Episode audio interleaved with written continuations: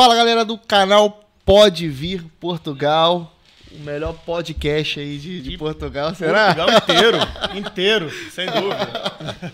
Modesta É. parte. Modéstia à parte, né? Estamos é trabalhando para isso. Se Deus quiser.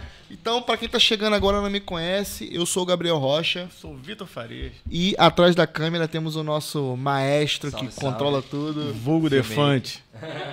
É, ganhou, ganhou isso aí. É o Eric Filmmaker. Boa. cuidando das câmeras. E hoje a gente tem uma convidada especial. Todo podcast a gente fala que tem um convidado especial. E É. todos os convidados que vêm É aqui é, porque especial. todo convidado é especial. O É assunto, especial pra o gente. assunto é especial. E- É isso aí. É a Cris e a Cris vai falar um pouco sobre ela. Fala aí, pessoal. Ai, gente, eu tenho que começar assim já. Muito bem-vinda. Muito obrigada pela oportunidade. Falo pra vocês, né? Eu tenho vergonha, mas eu vou me soltar daqui a pouco. Calma, calma.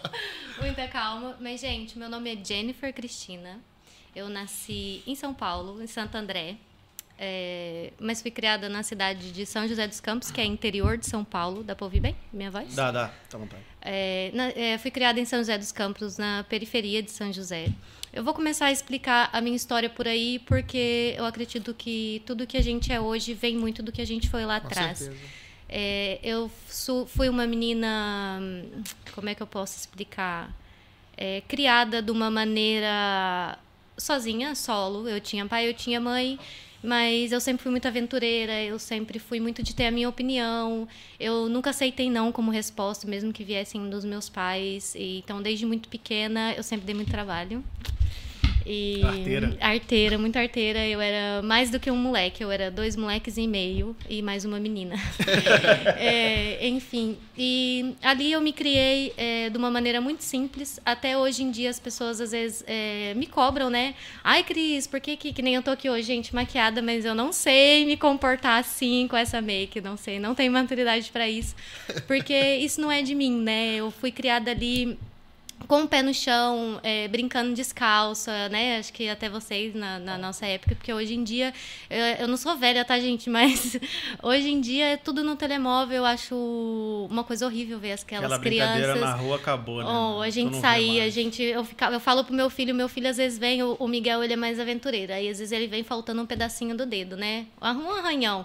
Ai, mãe, arranhei. Eu falo, gente, isso não é nada, se fosse eu, tava sem a tampa do dedo, né? Que era mais ou menos assim que Hum. E a na, gente na brincava. nossa infância, pelo menos na, na infância do Vitinho, que ele morava lá, lá, lá no Moquiço, lá em Olha lá, Guadalupe. começou, começou.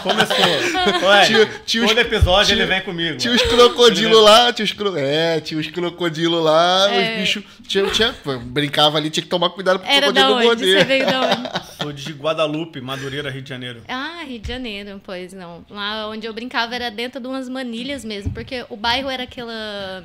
Chama-se Campo dos Alemães, né? Na época era um terreno muito grande que foi invadido, foi construído e a prefeitura acabou cedendo, né? eh, Aquelas casas para as pessoas que ali moravam. E então aquilo era tudo de terra e a gente brincava livre. Era, é, apesar de ser um lugar super violento, violento mesmo, de, de eu crescer e estar acostumada a ver várias cenas tristes, né? Que pra mim naquela época como criança era normal, mais um morto ali, mais um que tomou um tiro aqui. Então eu fui criada assim, eu vim dessa realidade e quero sempre dizer para as pessoas, gente, às vezes me entendam, porque eu sou simples, eu eu acredito que eu, é, como a maneira que a gente foi criada é, é reluz muito no que, naquilo que a gente é. É, entretanto, a gente sempre tem que ter pé no chão e acreditar que as coisas as ruins que também aconteceram nesse ambiente, eu não posso levar para minha vida. Eu não posso levar para o meu dia a dia, né? A gente tem que ter discernimento e entender que o passado ficou para trás. Apesar de tudo que a gente sofreu, o futuro é avante, é na frente. O que passou, passou e você está vivo, você tem duas pernas, tem saúde, tá OK. Então eu fui criada dessa maneira. É, entretanto, saí da casa dos meus pais, eu tinha por volta dos 12 anos. Morava com o meu pai nessa época, meu pai novo convertido na igreja evangélica. Então, pai, eu te amo, mas o meu pai não deixava eu usar brinco, o meu pai não deixava eu cortar cabelo. É, tinha que ir pra igreja com aquelas saias gigantescas e. Isso foi a altura de que ano, mais ou menos? Ah, eu tinha 12 anos, eu nasci em 93, isso foi a altura de 2005. Por É? aí, né? É isso? Me ajuda a fazer contas aí, gente, que eu não sei. Mas eu nasci em 93, eu tinha uns 12 anos nessa época. E, entretanto, meu pai olhou para mim nesse dia e falou: a partir de hoje você não apanha mais. Se você quiser, a porta da rua é serventia da casa.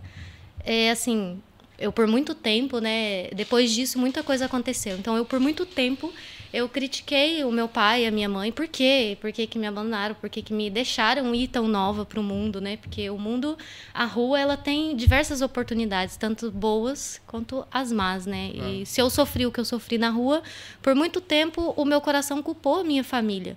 Mas foi uma escolha. Meu pai era mal, meu pai era ruim, lógico, naquela época, eu com 12 anos queria viver ali tudo que eu podia viver. Eu sentia uma revolta muito grande dentro de mim por conta de abusos que eu sofri na infância mais novinha, em relação de abusos sexuais mesmo, dentro da própria família. Então eu era uma menina muito revoltada. Caramba. É, eu era assim. é, eu vim aqui para abrir o jogo, sabe? Sim, E para mostrar para as pessoas que não é vergonhoso. Eu já tive vergonha de mim, já tive nojo de mim, já tive. é, como é que eu posso dizer? Vergonha mesmo, sabe? De sair na sociedade. Porque quando nós somos abusados, um abuso já diz, é um abuso. É uma coisa que você não quer, uma coisa que você não tem noção. Às vezes as pessoas me perguntam que eu falo super abertamente sobre isso. Porque quando eu falo abertamente sobre isso lá no meu Instagram, aparece uma, aparece duas, falando: olha, eu também aconteceu, mas eu não tenho coragem de falar com ninguém. Eu sofro isso, isso e isso. O meu casamento não vai bem, porque o meu marido não entende. Eu não tenho coragem de falar. Gente, tá aqui, meu marido tá aqui. Sempre soube de tudo isso. Quando eu Mas- conheci, Mas você acha que você falando ajuda? eu acho que sim. Ajuda, né? Eu acho que falta- ajuda você a entender que você não tem culpa. Exato. Você tá entendendo? Porque eu passei por isso. Se você contar isso pra mim, eu vou te falar, olha, ô Gabriel, infelizmente, né? Mas olha, passou. Passou. Vamos, bola pra frente. Eu sei que é difícil, gente, porque o, é, eu digo Você, sempre você até. tinha quantos anos? Ah, eu, ô, Gabriel, não tenho assim uma idade pra te falar assim, foi exatamente nessa idade, mas eu acredito lá com as minhas minhas regressões de épocas, etapas da vida. Eu acredito que desde aí, uns- eu tenho lembrança de uns quatro anos, cinco anos, até os 10 anos, que foi quando foi que a pessoa em si faleceu, que já era um homem idoso da minha família. E foi quando ele faleceu. Eu tava aí com não, ele não faleceu, eu estava com, com essa idade, não. Eu fui morar com o meu pai, eu estava por volta dos 10, 11 anos. Entretanto, perdi o contato e ele morreu cerca de uns dois anos depois, já tinha eu uns 14 anos. Só que nessa altura desses 12 para 14 anos foi quando eu descobri o que, que acontece quando uma pessoa é molestada, quando a pessoa é abusada, né? Ela. Eu. Calma que eu me perdi. É, eu fico nervosa, gente. Eu falar É isso. normal, é normal. É assim, não tenho, sabe, não tenho problema em falar, mas me causa um cadinho de, Claro, de ranço. é normal. Sim, sim, sim. Mas enfim, eu acho que muita coisa é roubada, a sua autoconfiança é roubada, é, você tem aquela necessidade de super proteger, você tem aquela necessidade de, de dizer não para as pessoas, porque fora os abusos sexuais, eram muito abuso também psicológicos e pode falar, Gabriel. É que chega um ponto que você já não confia em ninguém. Tipo, não, em ninguém. não eu em digo que eu era um bicho do mato. Eu era literalmente Pô, é um uma bicho criança, do mato. É. né? Até hoje eu custa pra mim dar um abraço. Pra mim, vocês podem ver, eu cheguei aqui, veio já todo mundo, uma sala dessas me cria um certo desconforto com várias pessoas dentro. Hoje, eu adulta, eu consigo respirar fundo e entender que não é uma situação de que eu tô sendo aprisionada, porque no meu ato de abuso eu era muito aprisionada, eu era muito obrigada, né? Muito forçada e muito segurada. Então, isso acaba que até hoje na vida adulta me causa esse tipo de, né, de distanciamento social. É, então, assim, quando eu lá para os 12 anos comecei a entender sobre sexualidade, foi que aquilo começou a mexer comigo. Porque até ali eu entendia que alguma coisa não era correto. É, alguma coisa que acontecia comigo não estava certo. Várias outras coisas né, que aconteciam não estava certo. Mas aquilo, eu falava, poxa, não pode ser, ninguém faz isso, não vejo ninguém fazer isso, não é normal, né? E aí comecei a entender sobre sexualidade, namoro, escola, né, quarta série, aquela coisa. Aí foi que a minha ficha caiu. Eu lembro do dia que eu parei e pensei, fui, poxa, então quer dizer que ele faz isso por causa disso, disso e disso. É para esse o intuito, né? A partir dali eu passei a ter nojo de mim mesma e vergonha, muita vergonha. Então, eu acredito que o falar me curou. Por quê? Primeiro, não. Quem me curou foi o Espírito Santo. Porque eu acho que a gente se apegar com Deus e entender. Hoje eu entendo que se isso aconteceu comigo é porque eu precisava estar aqui hoje. Para falar para alguém que está ali atrás da câmera, tenha força. A culpa não é sua. Não tenha vergonha. Fala, conta e bola para frente. Não sinta nojo. Seu corpo é seu. E isso aconteceu e a culpa não é sua. Entendeu? Então eu aceito o que aconteceu comigo lá atrás para eu poder estar aqui hoje ajudando alguém, sabe? Acho que é mais ou menos por aí. Entretanto, estava eu lá com meus 12 anos, naquela revolta, passei por várias coisas e fui pro mundo mesmo, fui fazer faxina e fui mexer com outras coisas. Meu olho até encheu de É, lágrimas. fui me virar, eu ia pra Mas cidade. atenção, nunca se envolveu com nada de errado. Ou chegou a, por um sim, ponto da vida. sim, sim, sim. Eu. Ai, dá vergonha, gente, mas é Mas verdade. chega lá depois, pode, Sim, pode continuar. Eu passei sim, passei ali pelas, pelas é, como é que eu posso dizer? Pelas esquinas, né?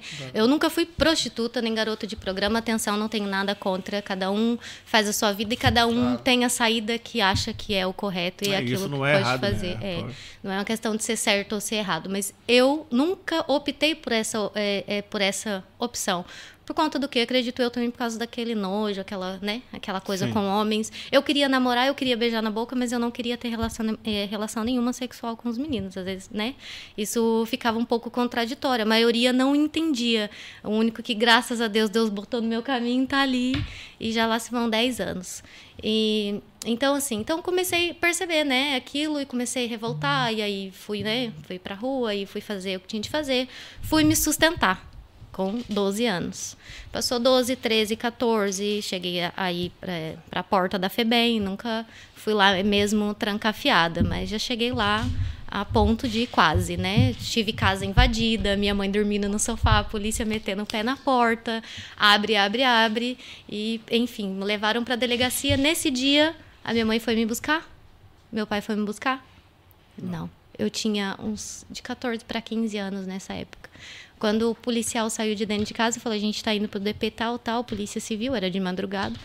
E a minha mãe virou para ele e falou assim: Olha, eu só peço a gentileza que vocês não batam nela, não, não a machuquem, mas.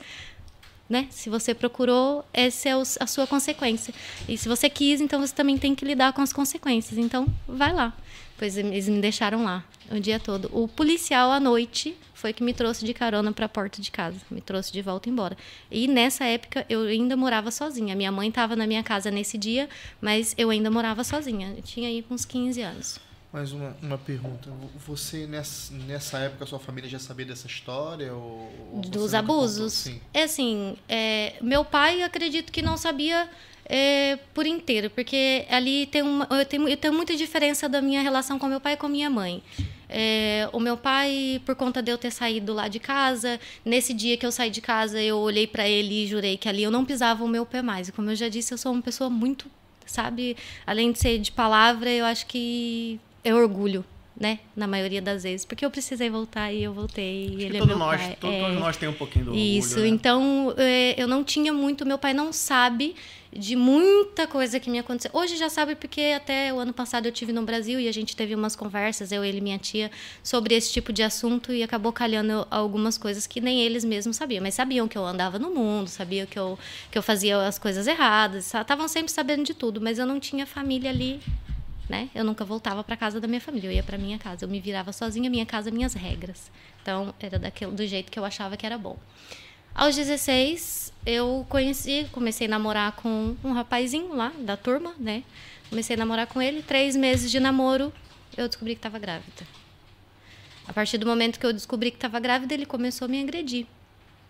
A partir daí começava outra etapa muito difícil na minha com vida. 16 anos. Com 16 anos. Mas isso tudo eu já tinha trabalhado vendendo cachorro quente, já tinha eh, fazia faxina, trabalhava em padaria. Se você me perguntar até os 16 anos o que, que você fez, eu trabalhei de tudo.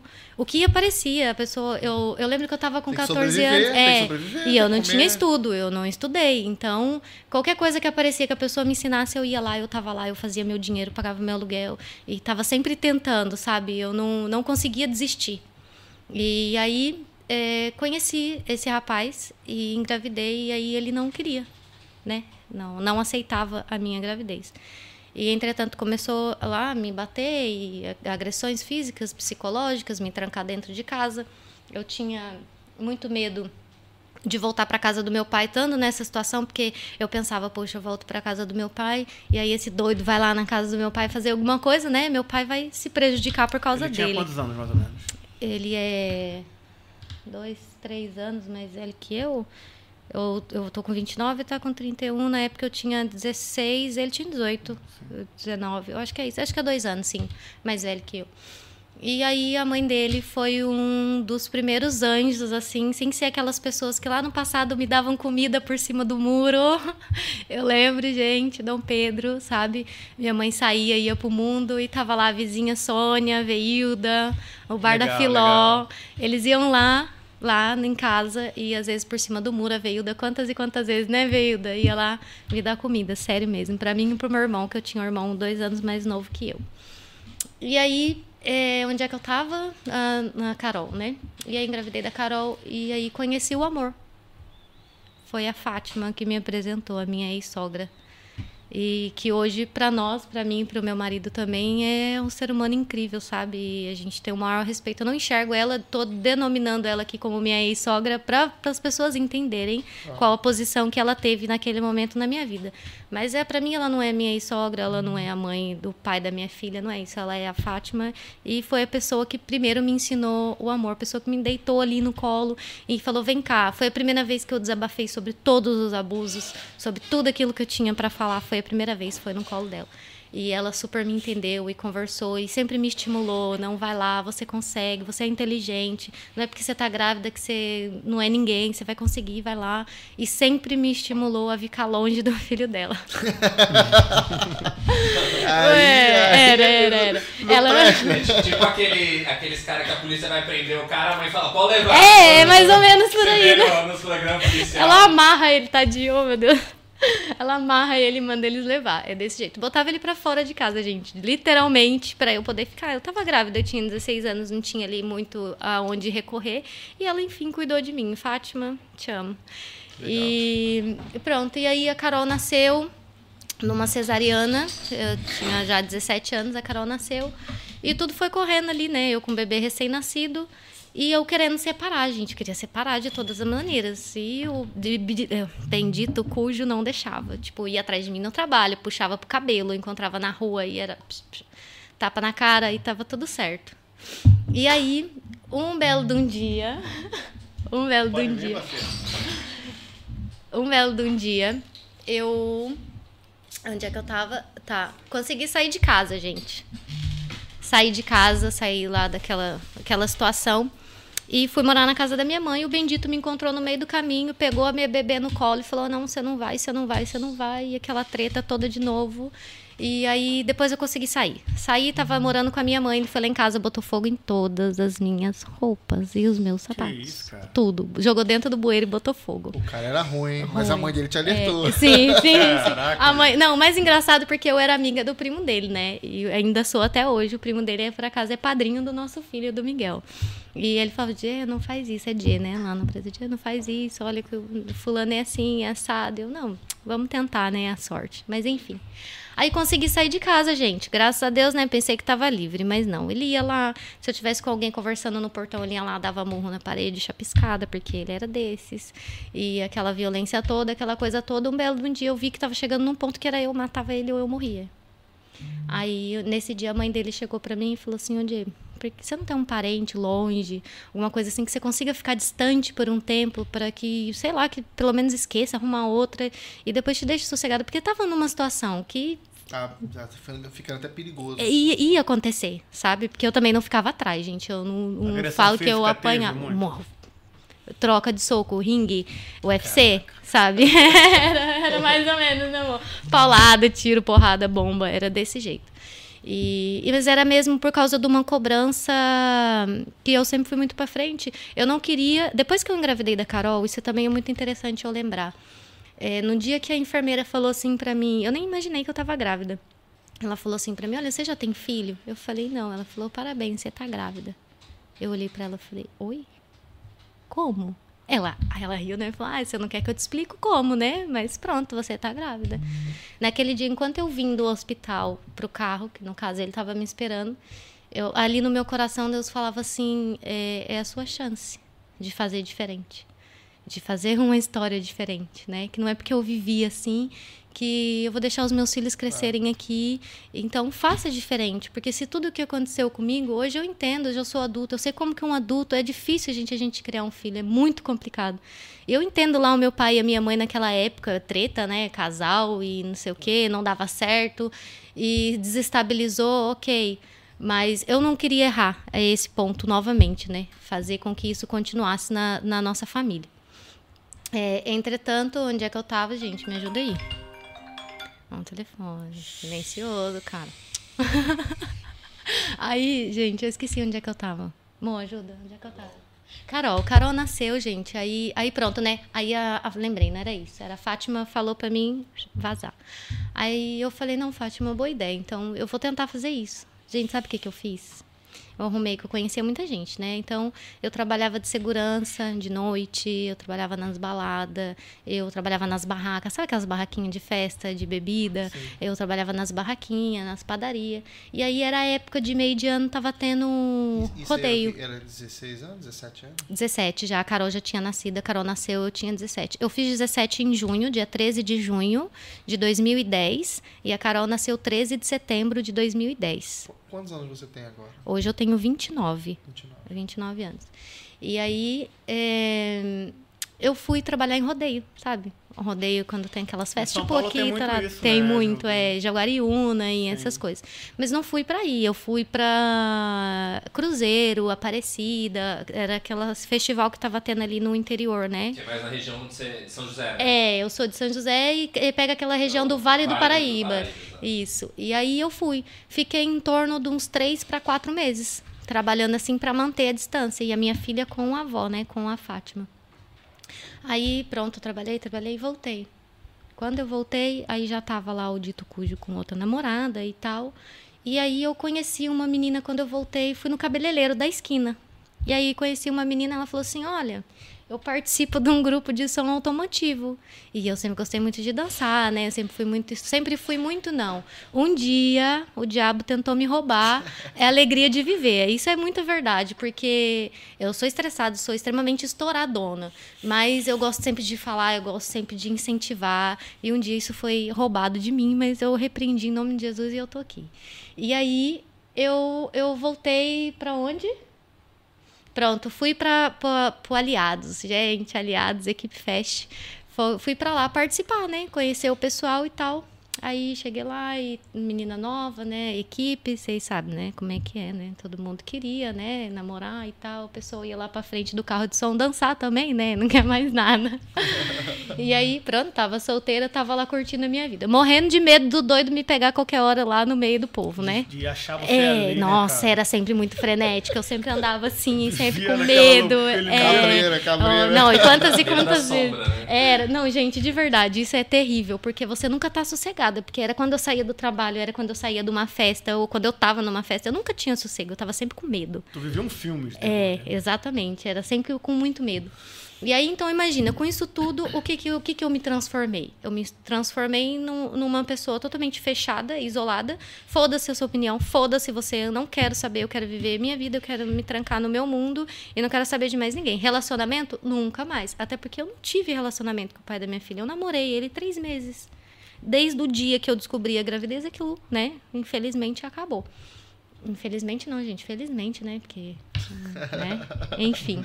Mas não precisava ser assim. Eu digo infelizmente por causa dos traumas que isso tudo carrega. Às vezes é. parece muito fácil falar que eu passei por tudo isso. Mas como é que a gente chega aqui passando por tudo isso? É muita coisa. A cabeça da gente vira um emaranhado de fios. Você nunca sabe se você tem culpa, se você não tem, o que, que você faz, se você se afunda, se você morre na depressão, se você não dá o braço a torcer, se você corre atrás. Ou...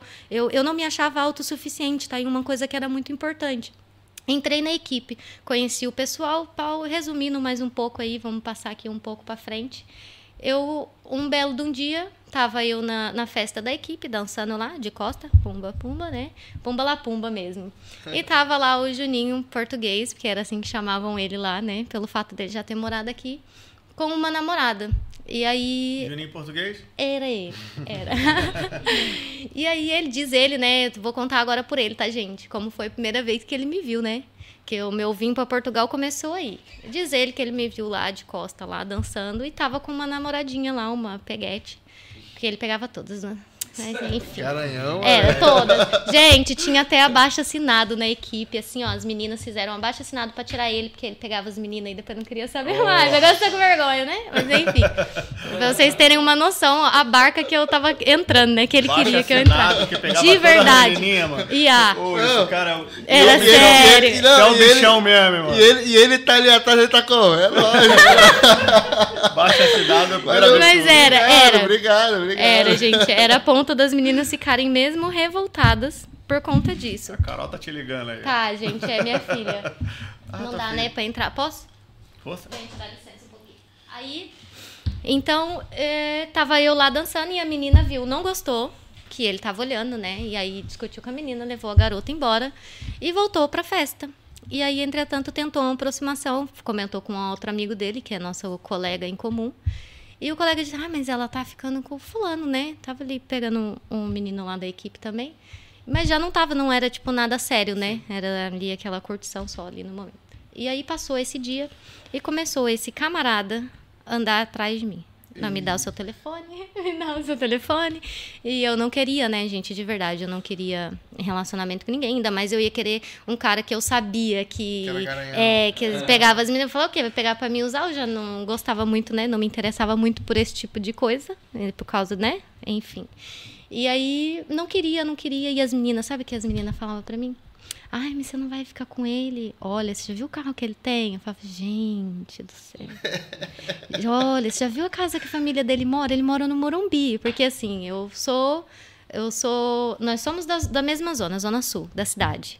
É, só que, entretanto, eu tô na periferia, periferia, e ele tá ali um pouquinho mais do pro lado dos Tirando playboy onda, ali, chegando onda. já encostando ali no Morumbi, né? Aí, então, ai, já viu a casa dele lá no Morumbi, não sei o quê. A gente, mas pra mim as coisas não é por aí, de E a- E a verdade. mina interesseira. É. Interesseira. E fora que é, né? Era não, e é muito gato, né? Aí então eu ficava. Eu ficava. É, parece que não, mas ele morre de vergonha, né? Se tivesse aqui, ele está queimando, né? A cara, com certeza. E Não, ele aí? tá vermelho ali. tá É, ali atrás, ele Quer chegar, aqui, quer chegar aqui então? Bota pra dar aqui, bota cara Chega aqui. rapidinho, chega aqui cara rapidinho. Ele tá com a cara vermelha. ele O é pessoal tem que, tem que Não, saber de tanto cara quem fala, né? Aí, esse é o camarada aí. Pecador. Quer dizer, ex-pecador. Ele, é claro, meu pegador agora. 10 anos já. Aí, gente. E aí eu ficava meio assim, né? Porque eu, aquela revolta toda, não queria saber de homem, ainda mais arrumar um homem garanhão, todo bonito. E outra coisa que entrava no X da questão. Mas é que foi bem assim, quase um mês, né, amor? Mais ou menos. Ele, tipo, pedindo o meu número. E eu não dava, porque além de já tinha os meninos que tinham o contato, e ficava, né, tipo, chamando, oreando e tal. E eu tinha muito medo do ex. Tipo, de eu estar em alguma situação, estar próximo dele, porque se meu telefone tocasse, eu estivesse próximo, ele pegava. Caraca, essa pessoa É, sempre te. É, ele tava te sempre me perseguindo. teu É, infelizmente, era. Sempre, sempre me perseguindo. E aí eu tinha medo, pronto, eu tinha medo de me relacionar com medo do que aquilo poderia trazer para as pessoas, porque eu sempre tive a opinião de que se o problema é meu, não tem que prejudicar o meu próximo. Então, é, já começou de eu ter medo de levar isso para dentro da casa do meu pai, que eu tinha mesmo medo da reação do meu pai. Meu pai, né, lá no passado também foi muito louco. Naquela altura, meu pai já era evangélico, mas vai testar, né? Claro. O cara tá espancando a tua filha, você não vai fazer nada? Não tem como, né? Então, eu tinha medo. E aí eu já não, não queria muito, mas pronto, ele insistia, insistiu, eu era amiga da prima dele. E vira e mexe estava na casa dele com a prima dele, e ele insistia num belo de um dia. Eu olhei pra ele e falei assim, gente, não vai rolar, porque eu não me sentia, olha pra vocês verem como que é louco. Eu não me sentia merecedora de estar do lado dele. Porque eu olhava pra mim, olhava pro meu passado e olhava para pro menino que ele era e que ele ainda é. Porque hoje, né, obviamente ele amadureceu mais, já passou por algumas situações na vida que ele modificou um pouco. Mas quando eu conheci o Ju, quem conhece o Ju sabe que é, é- ele é extremamente carinhoso, amável, afável e é uma pessoa que se preocupa muito com o bem-estar e o coração do próximo. E na época você julgando o livro pela capa. Claro, como que eu ia pensar ao Ah, é, contrário? Pelo que você passou, você se. É, dizer, nessa, se nessa etapa. Inferior, Isso, eu me sentia inferior, muito. né? Isso, muito inferior. Não, mas eu digo julgar o livro pela capa porque as meninas No começo, é. Não, no entendi, começo. entendi, entendi. Sim, a primeira impressão foi essa. Não, não vou ficar, né? Porque ele só quer me usar, né? E depois já era. E depois, quando eu vi a insistência dele, eu não entendia por quê. Porque pra mim, eu olhava pra ele e falava, um rapaz tão bonito, um rapaz com um futuro. Tantas. Eu olhava pras meninas que tinha em volta, as outras meninas, falava, tanta menina mais bonita. E as meninas tudo doido. Não, ele não podia nem pedir, era só sentar. Era, era, não sei o que que tinha, era um mel. E, e as meninas ao mesmo tempo revoltadas comigo. Ah, por que, que você não quer? Por que, que você não quer? Tá ficando louca aqui, não sei o Aí, quê. exatamente porque você não queria que ele que ficava doido. É, eu acho que era, meio por aí, né? Não, peraí que eu vou, eu vou domar essa onça. É. É assim, é. Peraí, é vou assim. ver, né? O que, que essa onça tem aí. Aí pronto. Aí um belo de um dia, ah, insistiu, insistiu, insistiu, aí marcou comigo. É, marcou que horas? Marcou que horas? 8 horas. Foi 8 horas, né? Que horas você chegou? 10 horas. Nossa. Gente, eu fumo, né? Eu fumo um cigarro, né? E aí, eu não queria primeiro encontro, né? O Ah, rapaz todo, inteiro. todo limpinho. Não, eu não queria fumar. Por quê? Eu Vou lá ficar com o cara logo no primeiro dia Podia fedendo pegar cigarro. mal, né, no É, primeiro, é, né? podia. Assim, eu não me importo muito da opinião dos outros, mas pronto, pra você beijar não é legal beijar ninguém, é. lamber o cinzeiro, né? Enfim. E aí eu falei, não vou fumar. Aí esse rapaz não me aparecia. Eu ansiosa porque ele ia vir, né? É, ansiosa com medo também, porque eu ainda marcava com ele escondido, atrás lá nos fundos da minha casa. Tipo, é, depois se vocês quiserem, vocês pesquisam na internet aí. Tinha o Pinheirinho que era uma invasão, né? Um terreno invadido, mesmo favela, barraco e tal. E a gente ia lá num canto lá atrás, né? E eu não mostrava pra ele onde eu morava. Eu falei pra ele, eu aceito ficar com você com uma condição. A gente vai se encontrar em tal lugar, eu vou sair de lá, você vai ficar lá ou você vai embora primeiro e dali a gente vai se despedir. Eu não aceito que você vá na porta da minha casa, porque eu tinha medo do fulano ver o- né, ele lá na porta. E o meu medo não era o quê? Ah, você tem medo do, do outro fazer alguma coisa com ele? Também. Mas também dele fazer alguma coisa com o outro. De qualquer forma, ele ia se prejudicar. E eu achava que ele não merecia aquilo, né? Então, pronto, começou por aí. E aí foi, primeira vez. Chegou lá 10, 10 e tanta da noite, mas ok, né? Cheiroso, né, gato ali. A gente perdoa, né, gente? não, ele chegou cheiroso, não. Ele chegou fedendo a graxa. Foi, que ele tava Tava trocando. trabalhando. Tava, tava trocando a roda lá, o pneu. Ele mexia com som, com roda, com tudo. É. Você pedir pra abrir o painel lá do som, ele mexe com tudo. Se vira, né?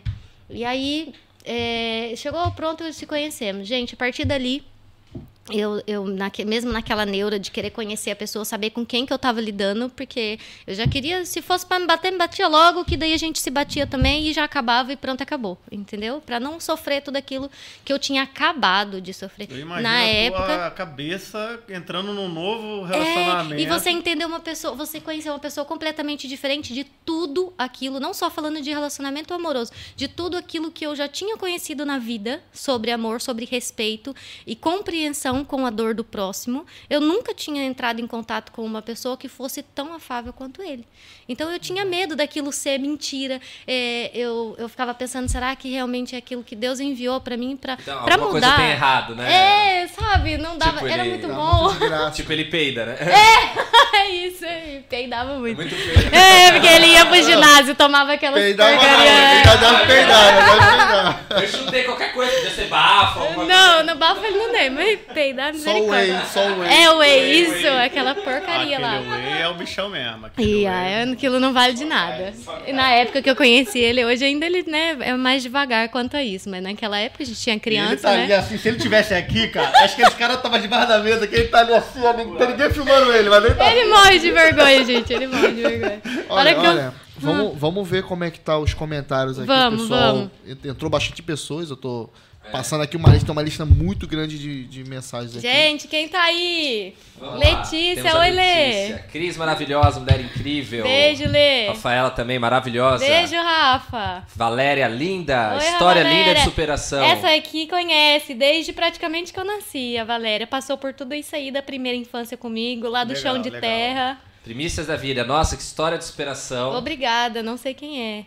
Pessoal que tá assistindo aí, nossos seguidores aí. Boa Real noite, Dream pessoal. Hipnose Obrigada. Institute. Top. Ele vai vir aí, vai vir aí. Ele Vai, vai. é? É, eu É, preciso. Ah, o hipnólogo? É. Ele Ai, gente, eu Ah, preciso. hipnólogo. Ele falou, se tiver um trauma é só chamar. Ai, gente, tô Aí ele- ele precisando, faz, viu? hein? Vamos Aí falar Vitinho quer ser depois. hipnotiz- hipnotizado aqui. Ai, eu preciso. Não, ao vivo não tem como, gente. O, o Pode Ver também é network aqui, hein? Ai, meu Deus. Uh, Combi Top Telas. Ó, Uma a gente tarde. vendia ovo, gente. O Ju vendia ovo. E ele escondeu a Kombi. No, no dia que a gente se encontrou, ele escondeu a Kombi do ovo, que ele ficou com Ah, vergonha. é? Mas a gente vendia ovo, sabe? Na Kombi, assim. Sim. A gente adora Kombi. Vamos ter Boa. uma top ainda. A Kathleen também. Oi, Kathleen, obrigada, boa noite. Maxilene, boa noite. Boa noite. O Real Dream Hipnose disse: infelizmente esse tipo de história é mais comum do que imaginamos. Abuso, É, agressões, gente, é isso aí. Por isso que a gente deve falar, viu? Conta, gente. Fala com alguém. A Oi, Shirley, Shirley. boa noite, Boa parabéns, Jé. Obrigada, Ó, Shirley. Juninho é o melhor. Beijão, Shirley. A Shirley é prima do tal do ex. Ah, é? Ah, É, e nós amamos. Sabe o que foi é muito amiga de legal? todo mundo, toda. da sogra, da Eu e prima, ele. da É, tia, é. menos do- Gente, me fala aí, a gente é família, eles são minha família. É que o legal é que lá, na casa deles, não tem essa de, de separar e a Dia casou com o Juninho. Eles adoram o Juninho. A gente tem todo o Legal, respeito com o meu legal. ex também, né? Que a gente sabe respeitar as pessoas. E, mas aonde a gente chega na família deles, é o tio Áureo, o tio Áureo tem a piscina, e quando a gente vai pra lá, a gente vai fazer churrasco na casa do tio Áureo. O Ju chama eles de tio, eles adoram o Ju, Legal. então é, é mesmo. Eles me adotaram, né? Assim como família deles, Show, a família toda. Acabou? Por enquanto sim. Daqui a Ai, pouco o pessoal vai mandar gente, pergunta. cadê? Agora é só. Calma, daqui a pouco vai começar Calma, as agora é só um salve tá? de boa noite. É, tá bom. Daqui a pouco o pessoal vai mandar as perguntas aí. Pessoal que tá aí, dê o like, aproveita já dá o like pra mais pessoas, Isso, compartilha aí gente, se você Compartilha. quer que outras pessoas acompanhem essa história incrível. Daqui a pouco ela também vai falar sobre Vamos maternidade começar. em É, Portugal. Portugal, já, já. Galera que tá online, dá um print, tá vendo? Se estiver vendo pelo telefone, dá um print. Se estiver vendo pela televisão, tira a foto, Manda marca, lá. marca o Pode Vir Portugal pra gente repostar pra galera saber que tem. a Instagram, tá arroba, vendo, é. pode vir Portugal. Como é que consegue lançar aí na Claro, tela? com certeza. Lança aí na tela aí. É, quem tiver aí ao vivo aí, dá um print, mostra que estamos assistindo, dá Compartilha aquela. aí, galera. É que depois a gente moral. vai, re- re- vai repartilhando. É da hora, da hora. Então você Gente. tava como? Você tava falando sobre ele, como vocês conheceram o primeiro encontro, que ele Yeah. atrasou de 8 às 10, aí né, duas horas de atraso é É, sacanagem, né? É, não, ainda mais pra pessoa Você vacilou, ansiosa e hein? braba Você que nem eu, né? vacilou. Nossa E não fumou? Não Não, fu- fumei. não fumou, Não fumei. Aí, Ele pro chegou e eu tava fumando eu- de raiva quando ele chegou. Eu tava louca. Infelizmente eu fumo, gente. Eu fumo muito, credo. Vou parar. E aí ele chegou sujão de graxa. Ah, é, calma. Não, é que ele, queria, ele quer que eu conte do chaveco, gente, que é pra vocês avaliarem o chaveco dele.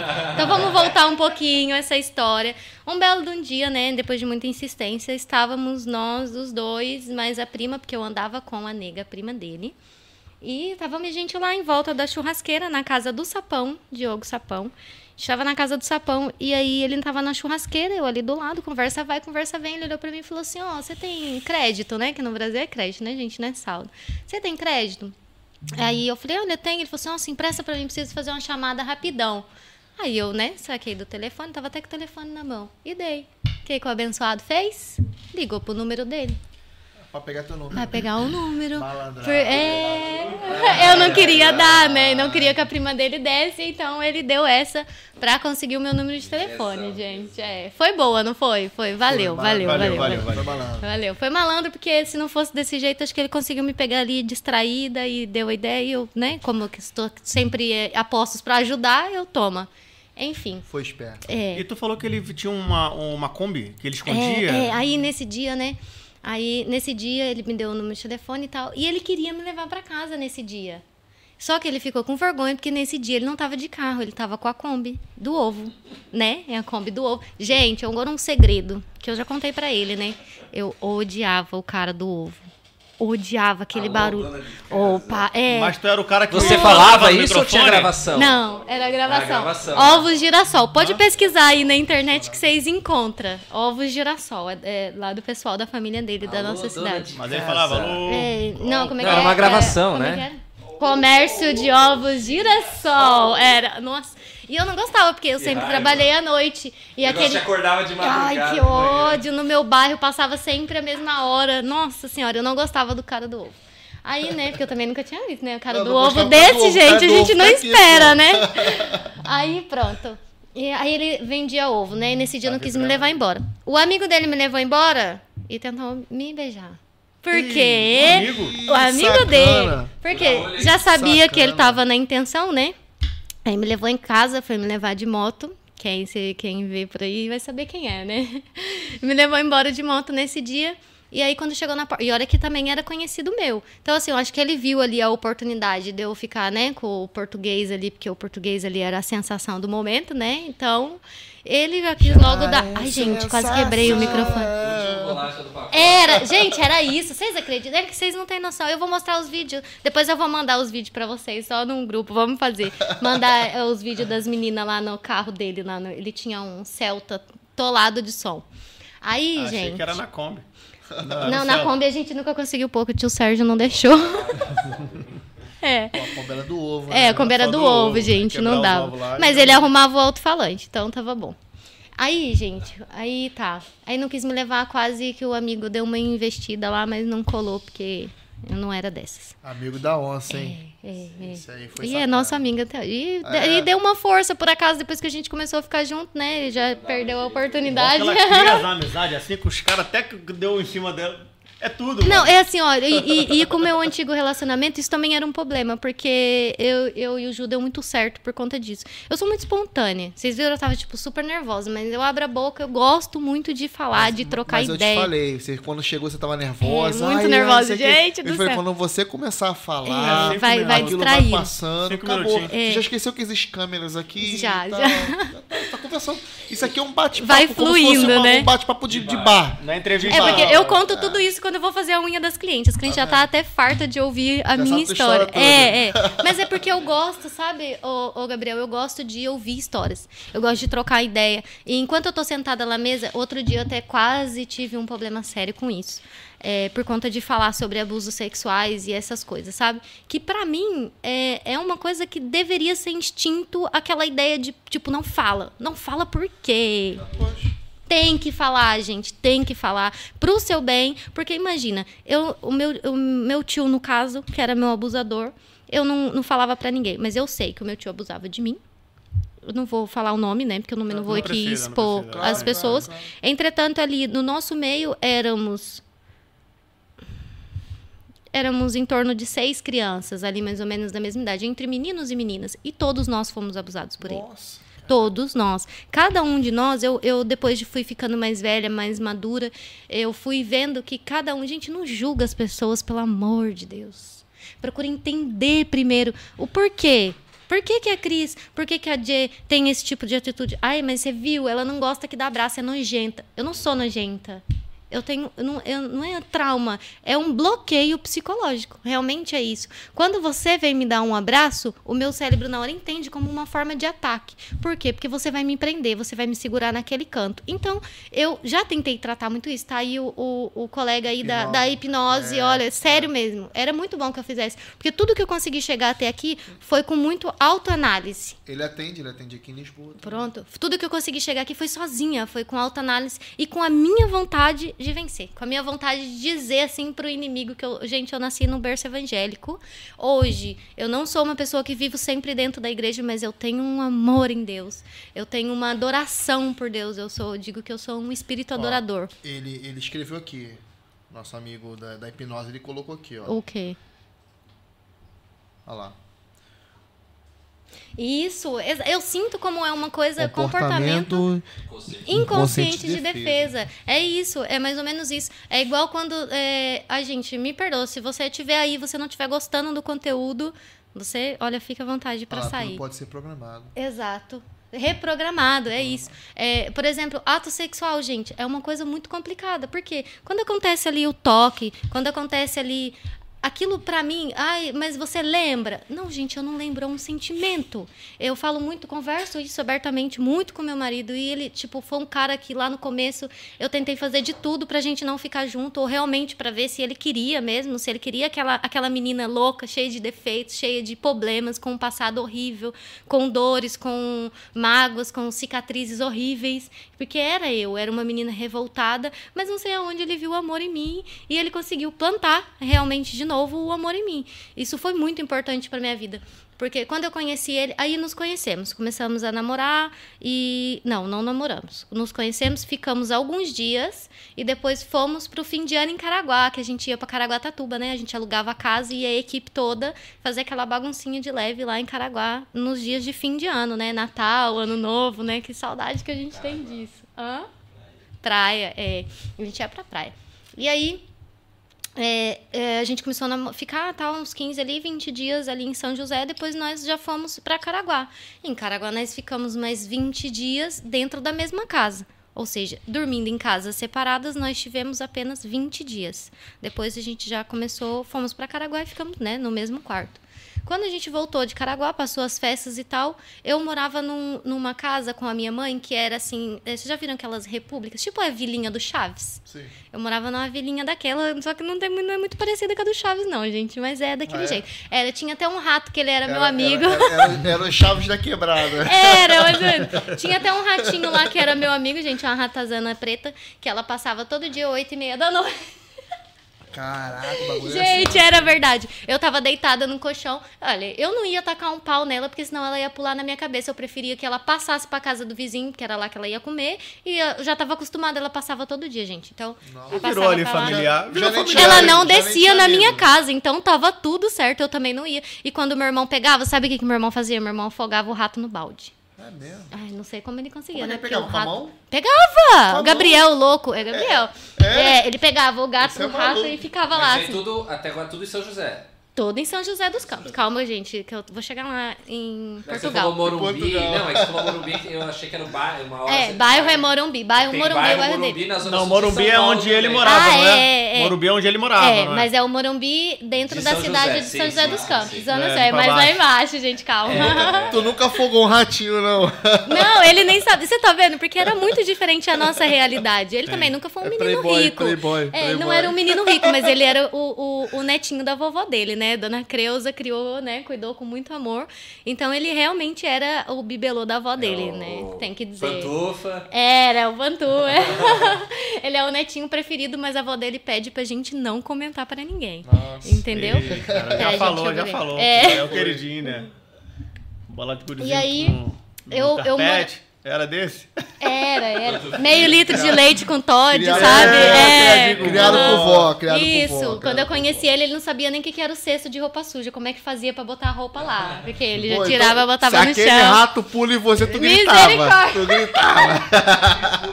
Só bicuda. Ai, Deus. E aí, tipo, a minha realidade era muito, era extremamente oposta. Ele não era nenhum menino rico, mas não tinha nada a ver a realidade que eu cresci.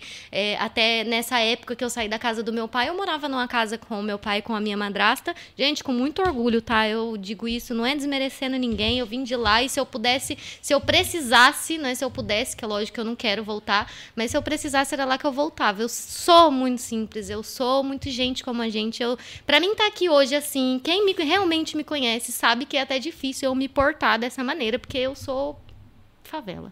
É isso. E aí, e não, é, não é só ser favela, é ser simples, é ser coração. É você sentar aqui na minha frente e eu não olhar qual é a marca da sua camisa, qual é a marca do seu relógio. Eu não quero saber, eu quero saber quem você é. Lá dentro, no seu coração. Se você realmente deita lá na sua cama e descansa, tranquilo, é isso que me importa. Tanto uma vez eu entrei num estabelecimento até aqui em Portugal e uma pessoa, né, do nosso ciclo virou para mim, olhou para mim assim, de cima embaixo e falou assim, era um dia festivo, mais ou menos. Nossa, mas por que que você está vestida assim? Você não... Nossa, tá ridículo, vai trocar de roupa. Caraca. Aí eu olhei e falei assim, mas eu não vim aqui para ninguém reparar na minha roupa. Eu vim aqui participar, porque para mim a minha presença é o que é importante. Hoje eu não tinha uma roupa nova para vir aqui. Eu queria comprar? Eu queria. Mas eu virei e falei assim, até falei com a Karen na hora da maquiagem. Cara, ai, você já viu o que, que você vai falar? Não sei o que, que vocês vão conversar. Eu falei, gente, eu preferi não ficar pensando naquilo que eu ia conversar, naquilo que eu ia falar, pra fluir espontaneamente, porque eu sou espontaneidade. Então, a gente, eu preferi não ficar é, matutando aquilo que eu ia fazer. Eu perdi o meu raciocínio, mas eu vou voltar para trás. Onde é que eu estava? Ah, pronto. Eu não consigo olhar para uma pessoa, e até eu estava falando agora há pouco em questão de ter ciúmes. O meu marido sabe que eu converso com um homem como um ser humano. Você para mim é um ser humano, você para mim é um ser humano e ele para mim é outro ser humano. Então, não vou olhar para você e a partir do momento que eu perceber que você me olhou diferente disso, porque é, as investidas começam né, no olhar. A partir do momento que eu percebo, eu não sou o tipo de mulher que abaixa a cabeça. Eu vou olhar dentro do seu olho para você prestar atenção que eu vi o que você fez. Porque eu sou casada e sou muito bem casada. E acho que a gente merece respeito, independente se é uma mulher solteira. Gente, parem de chamar as mulheres de gostosa na rua, pelo amor de Deus, velho. É ridículo, É incomoda. É os caras das obras. É, os, ca- oh, os caras das, Das obras. obras. Gente, as mulheres, isso é incômodo, sabe? É incômodo. E então, é, o meu marido é, entende muito esse lado meu de estar tá sempre falando com as pessoas. Quantas outro dia lá no café da minha sogra, minha sogra tem um café lá em Sacavém, tava lá um rapaz, um, um rapaz africano, e eu comecei a conversar com ele sobre umas coisas que eu estava vendendo e tal, não sei o quê. E aí ele falou assim: Olha, mas você é casada, né? Aí eu falei: Sim, sou. Ele falou: Cadê teu marido? Eu falei: Tá ali dentro. Ele falou: Ai, meu Deus, mas você tá aqui batendo papo comigo e não sei o que. Eu falei assim: Mas qual que é o problema, né? Mas é que a gente vê que a, a, maior parte da sociedade não enxerga isso como uma coisa normal. Quem tá te vendo de fora vai falar, vai falar, ah, a sanhada tá ali dando conversa pro outro. Nem tá ouvindo o conteúdo da conversa, nem sabe se eu tô mandando o cara pra cima, falar pro cara assim, não, vai lá, não sofre assim, não. Quantos e quantos a gente ouve ali naquele café, a gente senta pra ouvir histórias, né? Às vezes as pessoas estão ali bebendo, mas as pessoas estão ali porque elas estão sofrendo, gente. Elas não estão ali porque simplesmente elas gostam da fá. Elas estão ali para disfarçar a dor que elas estão sentindo sentindo, a maioria delas. Maioria, entendeu? É então eu tô sempre disposta a conversar, a falar para você tá tudo bem. Entendeu? Ou não, falta uma vergonha na sua cara, levanta essa cabeça e vai embora. Entendeu? Eu sou desse tipo de pessoa. E aí, você pode, se quiser, entrar já, porque você falou, acho que deu uma resumida já, boa. Já, sim. Agora eu vou chegar você... lá. O Ju, voltamos lá para São José e já fomos morar junto. Morava naquela casinha com a Ratazana. E aí precisava mudar, né? Eu precisava mudar, eu já trabalhava e tal. Ele falou: não tem um amigo meu que tem uma casa tal, não sei o que, vamos mudar pra lá. Vai, não, você muda pra lá. Eu falei: tá bom. E eu fui morar sozinha. No primeiro dia ele fez a mudança, ele teve que dormir lá, né, gente? Porque ele tava cansado. Aí ele dormiu lá. Coitadinho. Aí no segundo dia ele veio do trabalho, veio acabar umas coisinhas que tinha para fazer na casa. Ele dormiu lá de novo, né, gente? E lá se vão 10 anos desde que ele dormiu lá a primeira Nossa. vez. Então, ou seja, nós nos conhecemos e namoramos em torno de 20 dias. Namoro, assim, fora, fora de, de casa. E depois teve os recessos que ele veio para Portugal e eu fiquei. E aí conheci o Ju. Gente, Portugal para mim, é, isso tudo foi para vocês entenderem na onde eu vim quem eu era e como é que foi para mim de repente acordar na vida e eu estar tá na Europa. O que que era Europa? Mas como eu surgiu a ideia de Portugal? Então, aí conheci o Ju. Aí o Ju, o Ju comentava: Ah, eu, eu é, morava em Portugal, tá? Até porque o apelido dele era Juninho Portugal, então ele tinha que se explicar, né? E ah, eu morava em Portugal e tal, a minha mãe ainda mora lá. E a minha mãe ainda falou de você, deixa é, eu tá telefone tocar. Agora tá eu vou vendo? te defender, tá? Pois é. Aí... É a mãe, a mãe dele ainda. Ô mãe, espera um pouquinho. Vídeo chamada, mãe. É. Aí, gente, eu. Ele falou, ah, moro em Portugal e tal, mas eu não dava, assim, muita, muita trela. Porque, entendam, eu nunca fui é, interesseira, assim, e, em questão de, de dinheiro. Para mim, ele sabe que não me deixa mentir. Para mim, eu, se eu ter a alimentação dos meus filhos, uma casa para morar, tá tudo sempre bom, amém, graças a Deus, porque a minha infância foi super difícil. Então, até em questão de se alimentar. Então, eu tenho orgulho de poder, uma vez por semana, dar um McDonald's pro meu filho. Para alguém alguém pode isso parecer bobo. Para alguém pode parecer bobo eu estar tá aqui hoje, mas gente, eu tenho tanto orgulho, tanto orgulho, tanto orgulho de ter conseguido ultrapassar tudo isso. Quem entende de traumas, quem entende de, de problemas psicológicos, sabe o que eu tô falando. Para você sair em sociedade, pouco, né? é, nada, sabe? E, e eu não quero ter tudo, eu não quero ter dinheiro, eu não quero ter riqueza, eu só quero ter meios de sustentar a minha família. O resto, para mim, é, é, lucro e se Deus quiser dar, amém, eu aceito, é claro. Mas não busco, eu não busco riqueza, não me importo com luxo, não me importo com sapato caro, roupa, joia. Gente, eu tô montada mais ou menos aqui arrumada porque eu tô aqui. Quem, quem sabe, sabe. Nem a unha, praticamente, eu ando arrumada. Ah, é porque a Cris é desleixada. Não, gente, eu não sou desleixada. Eu gosto de ser assim, eu sou simples. Eu não consigo estar o tempo todo maquiada. Pode ser que lá na frente, um dia, a minha opinião mude? Pode ser. Mas hoje não é o caso. Eu sou assim e para mim tá tudo bem assim, o que importa é o meu coração. E aí, o Ju, ah, porque Portugal e tal, e ele não falava muito também, ele não era muito de ficar incentivando, ele estava no Brasil e até ele prefere o Brasil do que aqui, né? Ele sempre disse isso e essa sempre foi a opinião dele, ele prefere estar no Brasil. E aí, aí entra minha sogra, né? Sogrinha, hoje a gente tem uma boa relação, mas eu tenho que contar, né? Porque faz parte da história.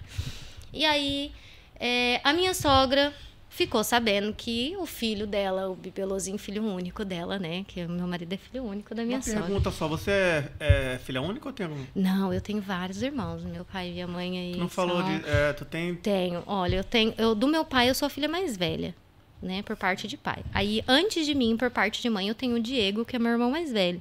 Eu não tenho certeza, mas eu tenho 29, o meu irmão tem em torno de 32, 33, acredito eu, uma coisa assim, o Diego. Até porque ele é filho da minha mãe, quando eu nasci, né, já tinha ele, e ele foi mais tempo criado pela minha avó. Quando a minha mãe foi morar com meu pai, ele ficou com a minha avó materna. E aí tem o Diego, depois do Diego sou eu, e depois o Gabriel, que é pai e mãe, né? Eu e o Gabriel. Depois o meu pai tem. Teve o Neylon, meu amor da minha vida, meu irmãozinho, que também foi criado separado de mim, infelizmente. Tenho a Gabi, que é filha da minha madrasta, que meu pai criou, que é também a minha irmã. Depois tem a Letícia, que é minha irmã com. O meu pai é minha irmã eh, pretinha, que eu falo que o meu pai, ó. Sei não, viu? Caraca. Da onde saiu. É, a minha irmã é bem moreninha ali. É a nossa pretinha da família. E daí depois da Lê tem a Emily também, que é filha da minha mãe, também não foi criada perto de mim. E também tem o Samuel, o Samuca, também tem o Samuca, que é o filho do meu pai mais novo. Eu acho que é só isso, né? Família grande. né? Gente, se alguém estiver esquecendo, é porque eu tenho aí alguns irmãos que. Parece né? minha família. Caraca. É, Pois é, mano, são é vários igualzinho. irmãos pra lá e pra cá. é. Nossa senhora. Mas assim, contato, contato. Eu tenho contato porque eu estimulo esse contato com os meus irmãos. Principalmente o Neylon e a Emily, que são separados ali dos meus pais. O outro, que é o, é o Diego. O Diego já é homem, a gente, quando precisa falar, fala, né? E os outros ainda são tudo adolescentes. Da minha idade, só o Gabriel, que é dois anos mais novo que eu, que é Uhum. pai e mãe. Pronto, são meus irmãos. E aí, gente, Você tava falando da sogra dele que você. da minha sogra, né? Que é a mãe dele, dele. Não, da sua sogra. Yeah. E aí a minha sogrinha linda do coração ficou sabendo que o meu marido estava lá no Brasil com uma garota, né, dessas que eu acabei de falar pra vocês e muito pior, né, gente, porque No chegava caso, a tua sogra tava em Portugal. a minha sogra sempre morou aqui em Portugal. Não, não, não, não, já chega. aí, Desculpa. Aí, gente, a minha sogra ficou sabendo, né? Que ele tava lá com a garota e a garota tinha um ex que era maluco e era ex-presidiário, mas assim, o filme que estavam montando não era tanto. O ex era maluco, mas ele era maluco comigo, né? Não era assim, tipo, muito maluco quando tinha presença de outras pessoas perto. E aí, ó, se não tiver bom que você me fala aí, hein? Ô, Cris, tu quer alguma coisa, Cris? Não, quero nada não. Obrigada. E aí, gente, a minha sogra, né? Minha sogra. Aí minha sogra ficou revoltada, né? Porque o filho dela, bonitinho, eu entendo, porque era um bibelozinho mesmo. Tava lá perdido, sendo sugado pelas piriguetes. Nem era eu, eu nem tinha culpa de nada. E aí, não, primeiro eu fui expulsa da casa da avó dele. Comecei a namorar com ele e ia pra casa, da, pra casa dele, né? Que ele morava na casa da avó, nos fundos. Aí um dia a avó dele, acordamos de manhã e eu desci, né? Ele morava lá em cima, no fundo. A avó dele virou pra mim e falou assim, olha, minha filha, não me leva mal não, mas se ele te chamar pra vir aqui de novo, não vem mais não. Porque o meu marido não gosta e tal, não sei o quê. Mas era por quê? Porque o ordinário já levava muitas meninas lá. E era chato, obviamente, a família dele não gostava. E logo, na minha vez, a avó dele me chamou e falou, se ele te chamar de novo pra vir aqui, não vem não. E passei esse carão já logo com a avó dela, né? Carão, né? Se a pessoa vó chamar, eu sei, né? Enfim. E aí tá. Aí depois foi a minha sogra. Aí a minha sogra teve a brilhante ideia de fazer o quê? Resgatar o filho dela, né? Vou trazer de volta pra distanciar ele, essa menina doida. Já tem um filho, é uma maluca, tem um passado, tem um ex aí doido aí no meio da história. É, vou trazer meu filho pra cá pra, né, acabar com essa história de uma vez. Aí começou, né, falar com ele, chamar ele pra vir pra cá e tal. E o Ju acabou vindo. E a história era o quê? Ele vinha e depois dali, né, os três meses, vinha eu. Até porque eu tinha que estar preparada para isso. Gente, eu juro que para mim Portugal era a seleção de futebol que de vez em quando que eu via na Copa lá, Portugal, eu não tinha sonho de estrangeiro, nem, gente, não passava pela minha cabeça que um dia eu sairia da onde eu tava. Isso foi um ano mais ou menos. Isso foi 2012. Não, 2012. Perdão, gente, desculpa. É que a água aqui tá com gás, sabe? Aí, não deu. Eu tô tentando segurar faz tempo já. Aí, ah, não, que ele veio pra cá nessa altura foi em 2014. 2014? É, finzinho de dois. Ele veio pra cá em 2014. E aí a minha sogra começou a parar, parar. A gente já tava junto há dois anos e lá vai qualquer coisa, porque eu conheci ele em 2012, né? Quando a minha Carol tava pra fazer dois anos que eu conheci ele. E aí a minha sogra trouxe. Ele veio para aqui, mas a intenção real, né, porque ela até hoje é reconfessa, era separar mesmo, né, era fazer essa separação. E aí o Ju chegou aqui, só que como a gente tinha uma ligação, a gente sempre teve uma ligação muito forte, ele de cuidado comigo, eu de cuidado com ele, e não é só, gente, relacionamento não é feito de amor. É feito para mim de respeito. Porque ele foi um cara que soube me respeitar, ele foi um cara que soube me entender. Ele, além de me ter como esposa, ele quis cuidar. Ele quis. Foi uma, foi uma opção dele. Ele falou assim: não, eu vou pegar essa menina aqui cheia de problemas psicológicos e vou trazer ela aqui no meu abraço e eu vou cuidar. Ele cuidou. Ele foi meu psicólogo, ele foi meu psicanalista, ele foi ele quem ouviu tudo e aceitou tudo, porque não é fácil para um homem ouvir tudo que ele já ouviu da minha boca e mesmo assim continuar amando e respeitando aquela mulher e entender que ela não teve culpa daquilo porque a sociedade julga, né? Não tem como, a sociedade acaba te julgando sempre.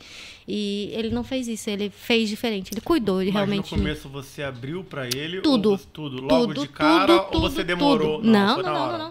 Não, ele queria namorar comigo. E aí, quando aquilo, as ficadas ali, né? Os beijos ali começou a ficar uma Sim. coisa mais séria todos os dias. Eu falei pra ele, é isso mesmo que você quer? Eu falava pra ele, eu não queria relacionamento. Eu cheguei a terminar é, com ele. Aí, o amigo dele, o próprio amigo que tentou lá antes, é, falou pra mim assim: olha, termina com ele. Hoje tem festa no campo, aquelas festinhas de bairro, né? Que a gente adorava ir. Hoje tem festa no campo. Termina com ele. Se ele gosta de você, ele vai atrás de você. Se ele não gosta, filha, à noite é uma criança. E ali eu já entendi o que, que ele quis dizer, né? Ia lá passar o rodo. Aí eu falei, então tá bom, terminei. Por incrível que pareça, o abençoado veio, né? E tentou, ligou pra falou, minha "É mãe. esse mesmo." É, ele ligou pra minha mãe e falou assim, ô sogra! Eu falei, eita, porra. Ai, Perdão. Ô, sogra, ela não quer falar comigo, sogra, que não sei o quê. Vê o que, que tá acontecendo aí e tal. E já falou com a minha mãe, não sei o que, era todo doidinho também. Chegava lá em casa e já saía entrando. E o meu pai, gente, no começo do relacionamento. Era Natal de 2012. Eu ia passar o Natal na casa do meu pai, voltando às relações do meu pai por insistência dele, que ele ficava, não, você tem que voltar a falar com seu pai, independente do que aconteceu, é seu pai, ele é uma nova criatura e você também. Então, vamos rever isso aí, né? Ele me obrigou a voltar a ter o convívio com meu pai. E aí eu liguei pro meu pai e falei, pai, então eu vou aí no Natal, mas eu vou levar o meu namorado. Hum. Você não traga ele aqui, eu não quero conhecer mais ninguém. não quero, não traga, na minha porta não vai entrar. Era. Olha, não quero saber, não sei o que. Eu falei, tá bom, pai, tá bom. E virei pra ele, ele ouviu, falei, olha, ele não quer, para de comer a unha. Gente, ele come a unha o tempo todo, eu não aguento, eu sou manicure. Você, né? É, eu não aguento. E ele é ansioso, ele fica ali comendo ali. Eu nem reparei que ele tá É, comendo a não, unha. Ela come- pode comer hoje. Pode comer hoje. Fica comendo a unha o tempo todo, que raiva. E aí, coisa que eu não faço, tá, gente? Eu não roo a unha. Mentira, eu roo todo tempo. E aí, gente, eu aí levei ele na casa do meu pai. Sabe o que que esse abençoado fez? Fomos lá, entramos, meu pai. Meu pai é tudo aquele cara bravo, sabe? Bravo, aquele cara que você não pode fazer uma piada, né? De vez em quando ele gosta de fazer umas piadas, mas ele é macho, muito macho, muito bravo. A gente fala que ele é um macho alvo. Pai, amo. Não pode zoar muito meu pai, que ele perde a linha, ele fica bravo. E aí, chegou esse abençoado lá, meu pai, quando viu eu com ele, já cruzou o braço e já fez aquela cara assim, pai bravo. Aí o Juninho foi dar a mão, ele não deu, né, irmão? Ele fez assim, eu Pô pra ele. vácuo. Ficou, meu pai só. Entra, vai, né? Já tá aqui, entra. Aí ele entrou e vai, conversa, vai, conversa, vem, passou o Natal. A gente foi pra casa da minha tia, que morava próximo da irmã do meu pai. Daqui a pouco todo mundo. Ai, cadê o namorado da Jay? Cadê o namorado da Jay? Onde é que ele tava, gente? No sofá, assim, ó. Até com a língua pra fora, dormindo, gente. Meu pai não queria nem ele dentro de casa. Ele foi o primeiro dia lá na casa do meu pai, deitou no sofá e largou lá e ficou. Aí pronto, já foi aceito, né? Todo mundo viu que era uma pessoa sem, sem maldade, sem, né? Sim. Pronto, aí minha família aceitou. Aí a minha sogra trouxe o Juninho pra Portugal em 2014, né? De volta. Passado mais ou menos uns 20 dias aí, salvo erro, que eu já não recordo muito bem, eu comecei a passar mal, senti muita dor. Entretanto, eu não podia ter mais filho porque na gravidez da Carol tive muita hemorragia, eu tive um parto cesariana, foi complicado, eu tinha um problema com cisto, com cisto, né, nos ovários. E então, a minha ginecologista no Brasil dizia que eu dificilmente engravidaria de novo, não teria muita possibilidade de engravidar. Gente, eu passei com o cara dois anos, eu não uso anticoncepcional, nenhum método hormonal por conta é, do meu organismo mesmo, eu não posso. Eu, hoje Hoje, eu uso DIU, quem é mulher sabe do que eu tô falando, o DIU de cobre, porque ele não é hormonal. Então eu não podia com hormônio. Então imagina, quase três anos de relacionamento e eu nunca tinha engravidado. E aí vem o abençoado pra, pra cá, pra Portugal. E nesse dia eu tava até correndo, lá em volta do cemitério, pá, pá. Nossa, começou a me dar uma dor na barriga, ali perto do período. Eu falei, ah, né? Qualquer coisa, né? Já que vem aí, né? Tá doendo e tal. E aquela dor aumentou, aumentou, aumentou, aumentou. A minha mãe, ah, você deve estar com alguma infecção de urina, alguma coisa, toma antibiótico. Eu falei, não, eu senti que era diferente, sabe? Aí eu falei pra minha mãe, falei, não, vou ali na farmácia comprar um teste. Comprei o teste, velho. Nossa. Olha, mas pensa numa pessoa que não queria ser mãe.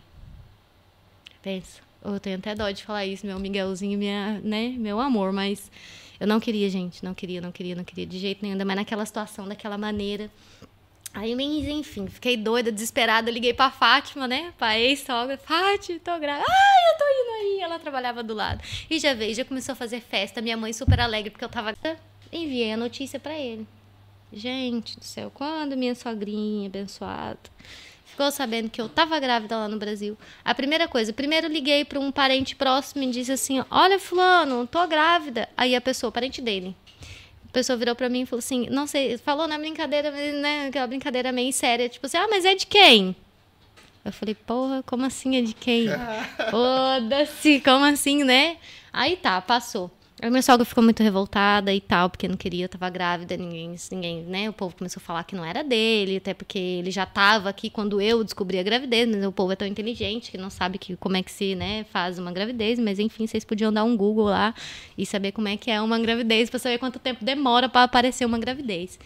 E aí, enfim, é, descobri que estava grávida e gerou aquela, aquela confusão toda, aquele clima todo com a minha sogra, não foi legal, foi mesmo né, um clima bem pesado. E eu acabei desistindo de vir, porque eu já estava quase prestes a vir para cá.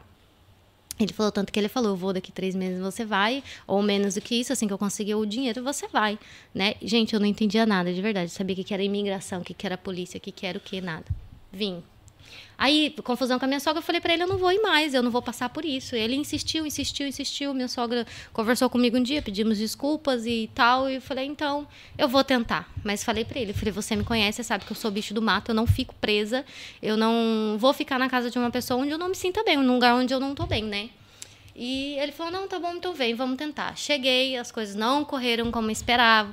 Quando eu estava com seis meses de gravidez, surgiu a conversa lá no Brasil de que o Miguel realmente não era filho dele, e que ele estava carregando aqui a mulher grávida, filho de outro, ah. e é, aquela confusão toda, aquela história. E que entre nós dois, não, nós dois, nós dois, não, não aconteceu nada, até porque ele, a gente sempre foi uma relação de muita confiança. Como você me perguntou, ah, mas ele sabia de tudo? Sim. Quando eu comecei a me relacionar com ele, eu sentei com ele e falei: Você quer? Você quer? Então, eu sou essa e essa pessoa, aconteceu isso e isso, isso comigo. Eu sou assim, assim, assim, assim. E se você quiser, é assim. Tudo bem? Tudo bem. Nunca escondi nada, né, amor? Nunca escondi tudo, até coisas assim mais que eu não precisava falar, eu sempre falei. Que eu acho que você falar é, isenta o apontamento do próximo. Pra que, que eu vou falar? Já passou. Eu já fiz, eu me arrependi. Você errou? Gente, todo mundo erra nessa vida. Todo mundo tem o direito de errar. A gente veio aqui para errar. Se eu não tivesse errado na minha primeira unha, hoje eu não tava aqui fazendo uma unha que hoje para mim é um orgulho. Eu fazer como eu faço hoje, porque eu corri muito atrás, mas para mim acertar, eu tive que errar. Todo mundo tem que errar. Então aceitem o erro e aprendam com ele. Entendeu? A gente tem que errar pra gente aprender. E aí é, foi aquela confusão toda e tal. Nessa altura, minha sogra estava no Brasil visitando a família dela lá na Paraíba. A gente estava é, só eu, ele e o padrasto dele aqui na casa, na casa da minha sogra na época. E começou, virou aquele furdunço todo. Entretanto, a gente conversou e tudo, ligamos lá no Brasil, depois de uma certa confusão. E aí as pessoas que tinham falado já não tinham falado mais, já não sabiam mais o que, que tinha acontecido. E aí já virou aquele diz que me disse que acabou morrendo ali né? Acabou o assunto. Entretanto, as pessoas acham assim: "Ah, eu falei, gerou aquela confusão, mas acabou, acabou para você". Porque não foi você que foi apontado como vagabunda, porque para mim, na minha opinião, uma mulher que é casada com um cara ainda mais como um cara como o marido que eu tenho, que ela tenha coragem de sair, se deitar com outro e sair do Brasil e vir para a Europa grávida do outro, o gajo aqui sustentar, para mim, é muito mais do que isso, né? É, é, é, uma pessoa que tem um, um psicológico, para mim, é, que dá até medo, né? E pronto, jamais eu ia fazer um negócio desse. Então, mas aquilo foi um apontamento muito grande, porque a sociedade, vocês sabem como é que é, né? As pessoas, para apontar aquilo que a gente faz de errado, é ótimo. E aí, toda a gente apontando, toda a gente comentando, aquilo virou comentário na cidade, no bairro, na minha família, na família dele. E é por causa daquilo tudo, entre outras coisas, que a minha mais velha tinha ficado no Brasil quando eu vim em 2014. Eu falei, poxa, a menina na época tinha uns quatro anos. E eu não, não tinha muita certeza daquilo que eu ia fazer aqui, não conhecia nada, tinha medo, né, de, de vir para cá, eu deixei ela lá. A gente, importante eu contar sobre a viagem, né, a viagem de vinda para cá. E aí aconteceu tudo isso com a minha sogra, mas eu acabei vindo. Quando eu vim, eu vim pra cá, imagina, né? Eu, né, a gente sempre quer ser chique, né? Eu vim lá, da, lá do, da favela lá, né? E eu falei, ai, né, como é que eu vou, gente? Eu vou pra Europa, né, e tal, vou pra Portugal. Como é que eu vou? Vou toda arrumada, né? Não sei o quê. Gente, não, não, não precisa. Aeroporto é tênis, calça de moletom, entendeu? Mais é mais confortável. Não precisa vir de jaqueta de couro e salto, né? gente. Salto, é, né? não precisa, não, não tem necessidade. Aí eu vim, né, toda linda, né? Toda lá, jaqueta de couro e tal. Gente, aconteceu uma coisa comigo no voo que é difícil. Se tivesse realmente eu tivesse sido presa, dificilmente hoje alguém acreditaria que eu tava falando a verdade né? Porque até porque, né, já me envolvi em coisas parecidas lá no passado. Que não ali naquela altura não fazia muito tempo. Eu vim e tô eu no avião, né, lá morrendo de medo, assim, meio apreensiva, não sabia para onde eu tava indo, o que, que eu tava indo fazer. Cheguei no, no avião, tinha um, um senhor sentado do meu lado, um rapaz. E eu, fa faladeira que eu sou, não consigo, a pessoa tá do meu lado e eu não olhar e falar, Oi, tudo bem? eu não consigo. E aí o cara tava do meu lado e a aeromoça veio lá servir a comida tal. Aí eu virei para a aeromoça falou comigo, só que era pela companhia Air Europa. Então eles falavam espanhol e eu não percebia. O cara que estava sentado do meu lado, ele era espanhol, mas morava em Goiânia, que até ali já tinha dado tempo dele falar qualquer coisa para mim, que eu perguntar conversas ali, né, ali do avião, aleatórias. E aí o cara era espanhol, mas morava em Goiânia, então entendia português e espanhol. O que, que ele fez para mim foi traduzir aquilo que a. Eu tô chutando alguém, mas alguém me desculpa aí. É, é, o cara é, tava me traduzindo aquilo que a aeromoça tava falando para mim, né? Que eu não, não percebia direito. Aí, conversa vai, conversa vem. No fim do voo, gente, foi acontecer uma coisa que eu achei, né? Fiquei intrigada. O cara foi no banheiro e falou, ah, casa de banho e tal, e deixou ali as coisas dele e foi na casa de banho. Quando o camarada voltou, que ele foi pegar a bolsa, eu olhei para cima, olhei para ele. Quando eu olhei para ele, o cara com o nariz sujo. Aí, eu, da onde eu vim, né? Eu já entendi aqui que era aquilo, né? Eu fiquei meio assim, não é possível, o cara tá usando droga dentro do é, avião. Velho, sério, é assim, o sujinho ali, né? Aquele pozinho de unha. De, o meu é de unha mesmo, viu, gente? Pelo amor de Deus, jamais. E aí, é, e aí o cara veio, eu fiquei olhando aqui, eu falei, não, não pode ser. Mas podia, né? Porque Qualquer um esconde em qualquer lugar e foi lá, ah, né, no banheiro. Olha, diante de Deus. Sono, velho, diante de Deus. Nossa, eu passei um, um, medo aquele dia. Aí tá. Aí chegou, o avião chegou, fomos passando na fila e eu ali toda tonta, toda. Porque eu não sabia de nada, gente. Eu tava na Espanha, desci em Madrid tudo falando espanhol. Eu mal sabia. Eu, foi uma das coisas que eu mais tive dificuldade em Portugal, foi o meu, o meu linguajar, né? Não sei assim, se é assim que diz. Porque apesar de eu não, também não ter estudado, eu sempre falei muita gíria, muitas aquelas palavras cortadas, né? Aí, enfim, aí o camarada chegou lá na fila, fomos todo mundo pra fila lá da imigração. Aí eu vi quando os agentes, eu percebia, né, que eu sou muito, tipo, curiosa, né? Eu observo, muito observadora. E aí eu vi que o, o, o rapaz estava olhando para ele. Acredito eu que ali a aeromoça, porque tem disso, né, gente? Vocês sabem, ali, tudo que acontece dentro do voo, a, a tripulação pode passar, se alguma coisa for suspeita, pode passar lá para o pessoal lá que está lá na, no CEF, né? Lá na imigração. E aí eu vi que tava já rolando aquele clima. O cara também tava meio ansioso, meio suando e sempre andando atrás de mim. Eu falei com ele no avião, mas eu não conhecia ele. Eu não vim com ele. Só que imagina, eu tava naquela altura com 20 anos.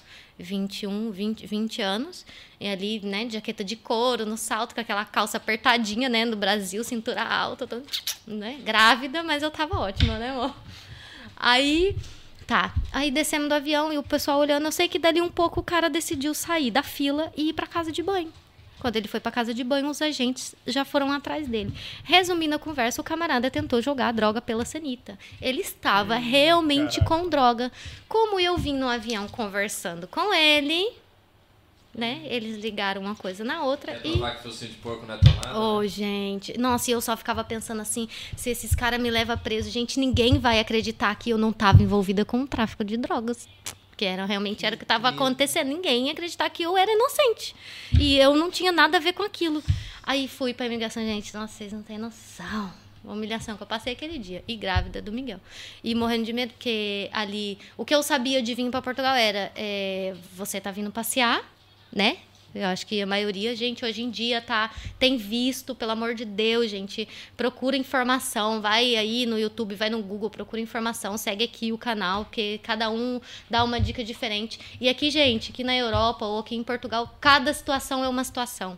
Cada caso é um caso, cada finanças é de uma maneira. Se você vai nas finanças lá em Almada é uma coisa, se você vai em Carregada é outra coisa, você vai em Sacavém é outra coisa.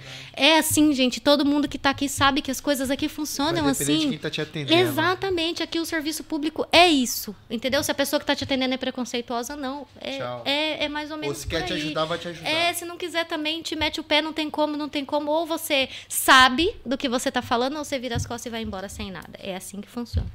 E aí tô eu lá no aeroporto, e aí o pessoal começou a revistar minha mala, tirar, mandaram tirar a roupa, tudo, e abaixa naquela máquina, sobe, levanta à procura de qualquer coisa que eu não tinha. E me perguntava qual casa você vai trabalhar, onde você vai trabalhar, porque o, o camarada lá era dono lá de casa de prostituição. Isso entendendo eu mais ou menos ali o que, que a polícia estava falando ali no caso. Era sério, era bem pesado mesmo. E eu falava, poxa vida, logo eu, uma em um milhão, né? Tinha que ser a sortuda aqui, né? Tinha que sentar logo do lado de um cara desse. Foi desesperador, né, irmão? Atrasei o quê? Umas duas, umas duas, três horas, não foi o meu voo?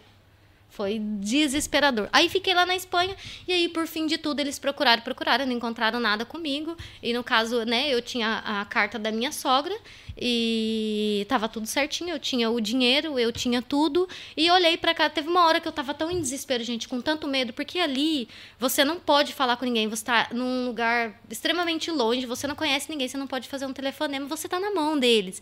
E eu nunca tinha passado por aquilo, eu falava, poxa, o que, que vai me acontecer aqui? Se quiseres, me some no mapa né? Se ninguém vier atrás, você vira pó. E eu fiquei mesmo realmente com muito medo. Mas acabou que por fim eu olhei pra cara da senhora, tinha lá até lá um tradutor lá. E aí eu virei pra cara da senhora e falei, gente, eu só tô indo passar férias, pelo amor de Deus, não tô fazendo o que, que eu fiz de errado, eu não tenho nada de errado, eu não tenho droga. Não, você vai trabalhar em, em qual casa você vai trabalhar, qual casa você vai trabalhar em questão de prostituição, né? Ela tava aí dizendo, eu acho que principalmente uma menina de 21 anos sentada do lado de um camarada daquele, né? Tava indo fazer o quê? Se encontrar em São Paulo, porque é, é o perfil de quem faz esse tipo de coisa, né? Mas não, pessoal do imigração daquele dia, não, não era o caso. E aí, pronto, me prenderam lá, me ficaram comigo lá. Eu passei um cagaço de verdade. Mas fui liberada, cheguei em Portugal.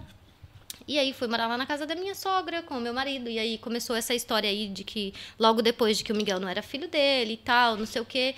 E começou umas situações deselegantes, né? Que eu não concordava. E como eu já disse, eu não sou passarinho de viver em gaiola. Então eu não conseguia estar no meio daquilo. E aí acabou que eu eu quis voltar embora pro Brasil. Gente, mas eu quis voltar embora pro Brasil por orgulho, sabe? Assim, sabe? Eu falei, não, eu não preciso estar aqui, eu não preciso disso, eu vou embora. Aí eu fui embora. Quando eu entrei no avião, antes de eu entrar no avião aqui mesmo em Portugal, o arrependimento já tinha batido, sabe? Eu já estava arrependida. O que me moveu mais foi que a Carol estava lá e estava precisando de mim também, estava lá passando por umas situações e eu precisava estar lá como mãe. Foi o que me moveu melhor para eu, eu conseguir ir embora. Cheguei no Brasil, aí minha mãe estava morando numa casa boa e tal, essa parte foi muito engraçada. Aí meu tio foi me buscar no aeroporto e tal. Aí eu cheguei no Brasil. O cara parou, meu tio parou o carro na porta da casa da minha mãe já, aquele descampadão de terra. Aí já veio o moleque, o pipa caiu na casa da minha mãe. Posso falar palavrão? Aí o moleque. Eu já falei, já, nem vi. falei pouco, porque eu sou boca suja. Já pode, já. Aí o moleque, o moleque caiu o pipa na casa da minha mãe, mesmo assim, na hora que eu abri a porta. Aí o, o outro falou assim: Não, eu vou pegar, vai tomar no seu cu, filho, vai pegar o caralho, eu vou pegar, ô tia! O meu pipa caiu aí dentro. Eu falei: Meu Deus, volta, pelo amor de Deus, eu quero voltar. Foi desse jeito, assim, ó, receberam, né? Foi lá no campo dos alemães, que a minha mãe tava morando na época. E aí, pronto, voltei pro Brasil, o Miguel nasceu. A gente passou por um período muito difícil. Logo depois ele foi também, né? Voltou pro Brasil, que nesse caso ele ficou. Eu fui primeiro, depois ele foi também. E aí, a gente. O Miguel nasceu, passamos por um período bem difícil. O Miguel teve meningite, assim, bem novinho, assim, logo após o parto. E foi mesmo muita barra pesada. E um belo de um dia. Dizendo que acompanhou toda essa história. A, a gente vai, a gente vai deixar o marido dela aqui. Senta, senta aqui, senta aqui, senta aqui, É. senta aqui. pra, gente saber, pra gente saber quem é, o- quem é o cara, é o autor das histórias É o aí, ó. É o culpado das histórias aí. Licença aí, mano. Tô falando aí. Aí, ó. Aí o. o Ocupou o lado. O gato preto. Lembrando É que ele nós é o pé aí, de nós pano. aparecemos. Pé de pano com Celtinha. Olha o pé de pano. Celtinha com os dois de 18 aí tocando muito grave. Olha tocava o quê? O que você tocava? Rapaz, era só Era funk. piseiro, não tinha piseiro naquela Era época. aqueles campeonatos de som mesmo, aqueles sonzeira mesmo. Aí, pra testar mesmo, pra quem queimar. que mesmo. quebrava o vidro do. do É, Jackson sair Rocha, disparando os alarmes tudo aí, galera. da madrugada aí. Era ignorância. Ah, Boa noite, galera. a Valéria, feridas emocionais gritam, mas cicatrizes contam história, ó. Valéria, aí. no coração, Valéria. Ah, a Ana Faria dizendo aqui que é Wellington. Aqui é o Wellington, ó, padrasto aí do E. Joia. O Wellington tá com a, com a Carol, é isso? Tá com a Carol. ah, isso mesmo, é- ela mandou, ó, mamãe, guerreira. É, muito nossa bem, filhona, muito bem. mamãe. Ó, que espetáculo, mano. Joia. Muito bem. Meninona. Aqui, ó, volume educado. A mentirosa, toda semana leva ele no Mac. É, então, McDonald's tamo aí. Pode faltar, Sim, né? mas Queria- Mandar um salve aqui ela, pro Mas ela, ela Rafa. contou do passado, né? O Mac no passado não tinha o McDonald's. É, no né? McDonald's no Brasil, você é dá. doido. O Rafa 100 aqui é real meu- o é meu menu, brother. Não fácil Tá. não, né? Nossa, Tá dando a moral como, aqui. né? Muito bom, Rafa. Já também mandando Boa o pessoal noite. sentar o dedo no like. É isso Valeu, mesmo. Rafael, isso aí. Dá o seu like uns aí. like pra nós. Nuno, cheguei, amigona. Nuno, grande amigo aí, amigo de serviço. Opa, aí. Outro, aí é um outro brother parceiro, aqui, João. Marcelo. João Marcelo, vamos pôr uma Joia. agenda. O João Marcelo tem bastante história legal Fala aqui aí, pra contar. Bruno, de boa. Boa. Mandando um Joia. salve pra Malta.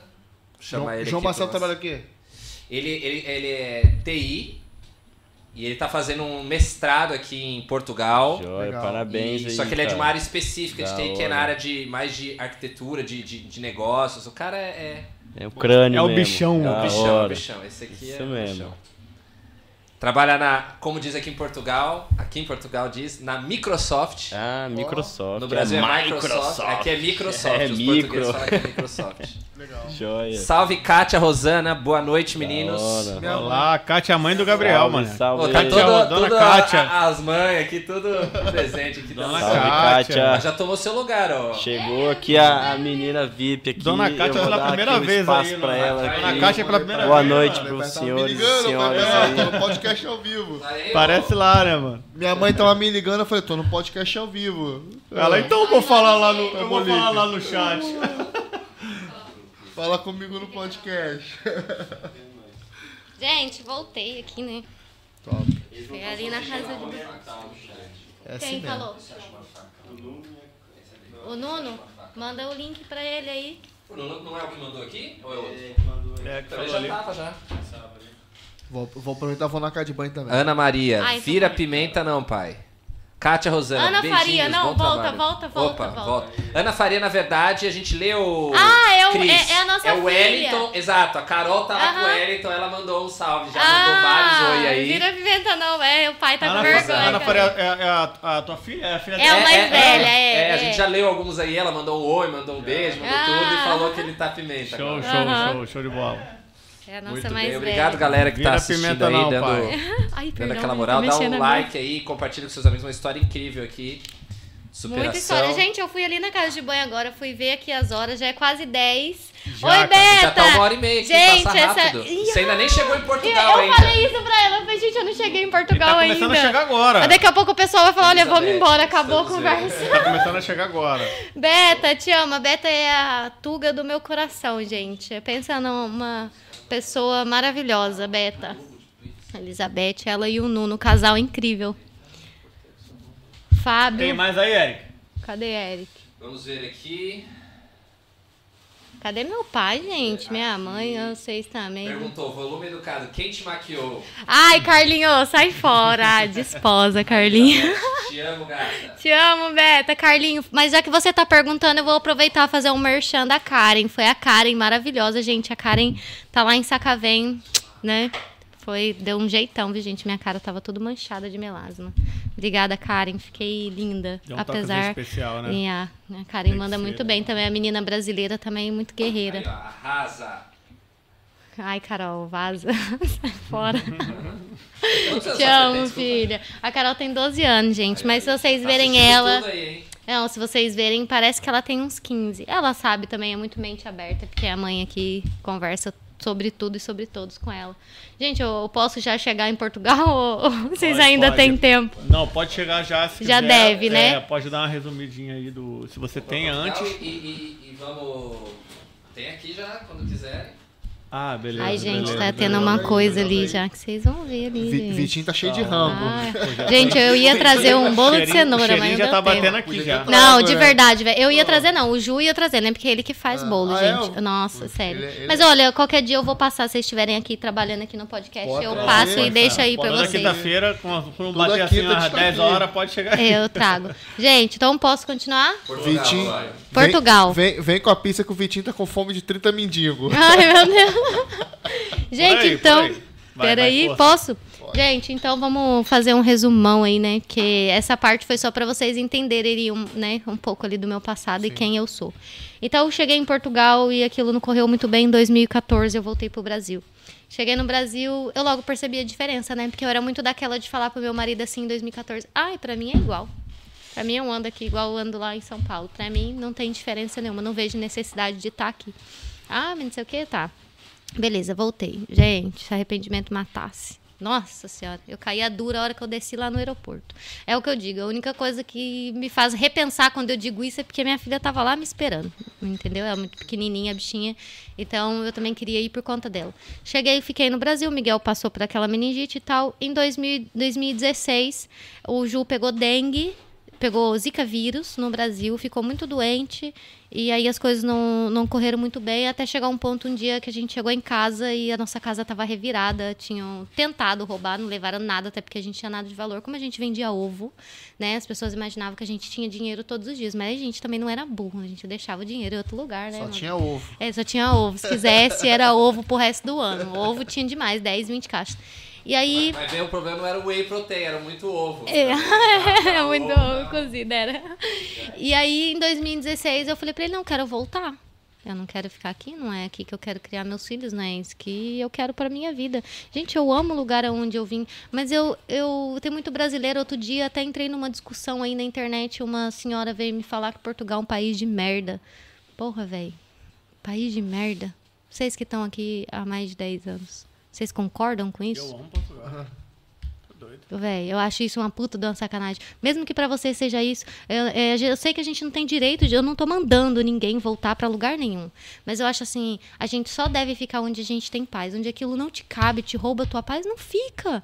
E a é maioria óbvio. dos que reclamam não sai, não vai embora. Não vai, vai cadê? embora. Exato. Nossa, Prefere país tá de merda. Ô, gente, para com isso, sabe? Esse país me deu a oportunidade de ser alguém que, infelizmente, eu não digo o meu país, porque o meu país é gigantesco, mas a minha realidade não me permitia ser quem eu sou E hoje. depois que você se tornou uma imigrante, né, hoje, hoje em dia, E, né? é. É, o que, que mudou na sua, na sua mente, na sua concepção? Nossa, de- muita coisa.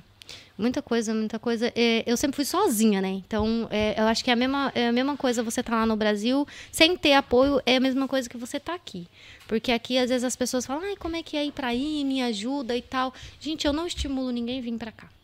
Sem ter é, preparação. Sem preparar, sem... Ai, me ajudem aí nas palavras, que eu sou um bocado ruim com as palavras. É... é, sem organização, sem, né? Eu acho. Preparo, preparo, Gente, preparo. não faz isso não, velho. Não faz isso não. Por mais que você seja sozinha. É, não vem assim do nada não. Por mais que você seja, ah, eu sou sozinha, sou solteira, eu vou lá arriscar. A gente prepara principalmente o seu psicológico, não é? Eu acho que é principal de tudo é o E depois é o psicológico. financeiro, porque sem isso também mora na rua. Exatamente. As pessoas acham que, ah, eu vou sair do Brasil, vou para Portugal e vou ganhar dinheiro. Gente, eu nunca ganhei dinheiro nesse país. Dinheiro para eu. Eu tô aqui porque eu falo para todo mundo lá no Brasil. Eu fui agora em agosto, em outubro do ano passado, e eu falei, gente, eu vivo igual vocês vivem aqui. A gente levanta, vocês, acredito eu, vai trabalhar, chega em casa do trabalho de noite, come, deita, dorme, no outro dia você vai trabalhar. novo, Só que assim. Tem até uma piada que eu vi que a gente, a gente é- dorme, trabalha, dorme, acorda. Uhum. Acorda, trabalha, trabalha, dorme, trabalha, acorda. trabalha. É, e dorme. Só que assim, a diferença é o quê? Eu posso, a gente pode estar aqui agora à vontade, se a gente tivesse nesse podcast que fosse uma porta aberta, aqui não é o caso, mas estaríamos à vontade com todas essas câmeras, com qualquer coisa de valor. Assim, gente, ai, não acontece? Pode acontecer, sim, gente. Pode acontecer. Caraca, o disso. Olha o tamanho dessa pizza, gente. Misericórdia. Entendeu? Não é que não possa acontecer, gente, pode, mas é muito mais raro, né? Eu ando muito mais em paz na rua, eu ando muito mais tranquilo aqui. Então a minha qualidade de vida aqui é outra. Se fosse pra eu falar pra vocês assim, ah, venham ou não venham? Venham. Se vocês estiverem preparados psicologicamente, financeiramente, não vem não, gente, porque é muito triste. Eu canso de ver aí no, eu faço parte de grupos, né, no Facebook de mães e essas coisas. E quando aparece lá uma mãe, pelo amor de Deus, eh, meu marido está desempregado, fica, ou meu marido ficou doente, toda a vida nessa nossa vida de Portugal, eu sempre trabalhei para ajudar o meu marido.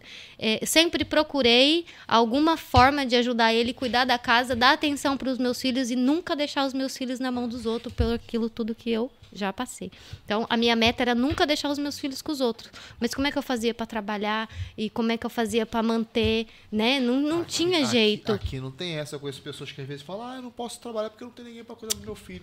Irmão, tem que deixar o filho na ama, tem que colocar. Pois, mas é assim, eu, eu, se eu tiver que escolher, o Gabriel, sinceramente mesmo, em deixar o meu filho ou uma das minhas filhas com alguém que eu desconheço para eu poder ir trabalhar, eu prefiro que eles, e se isso for o caso de faltar alguma coisa para eles comerem, eu prefiro que falte.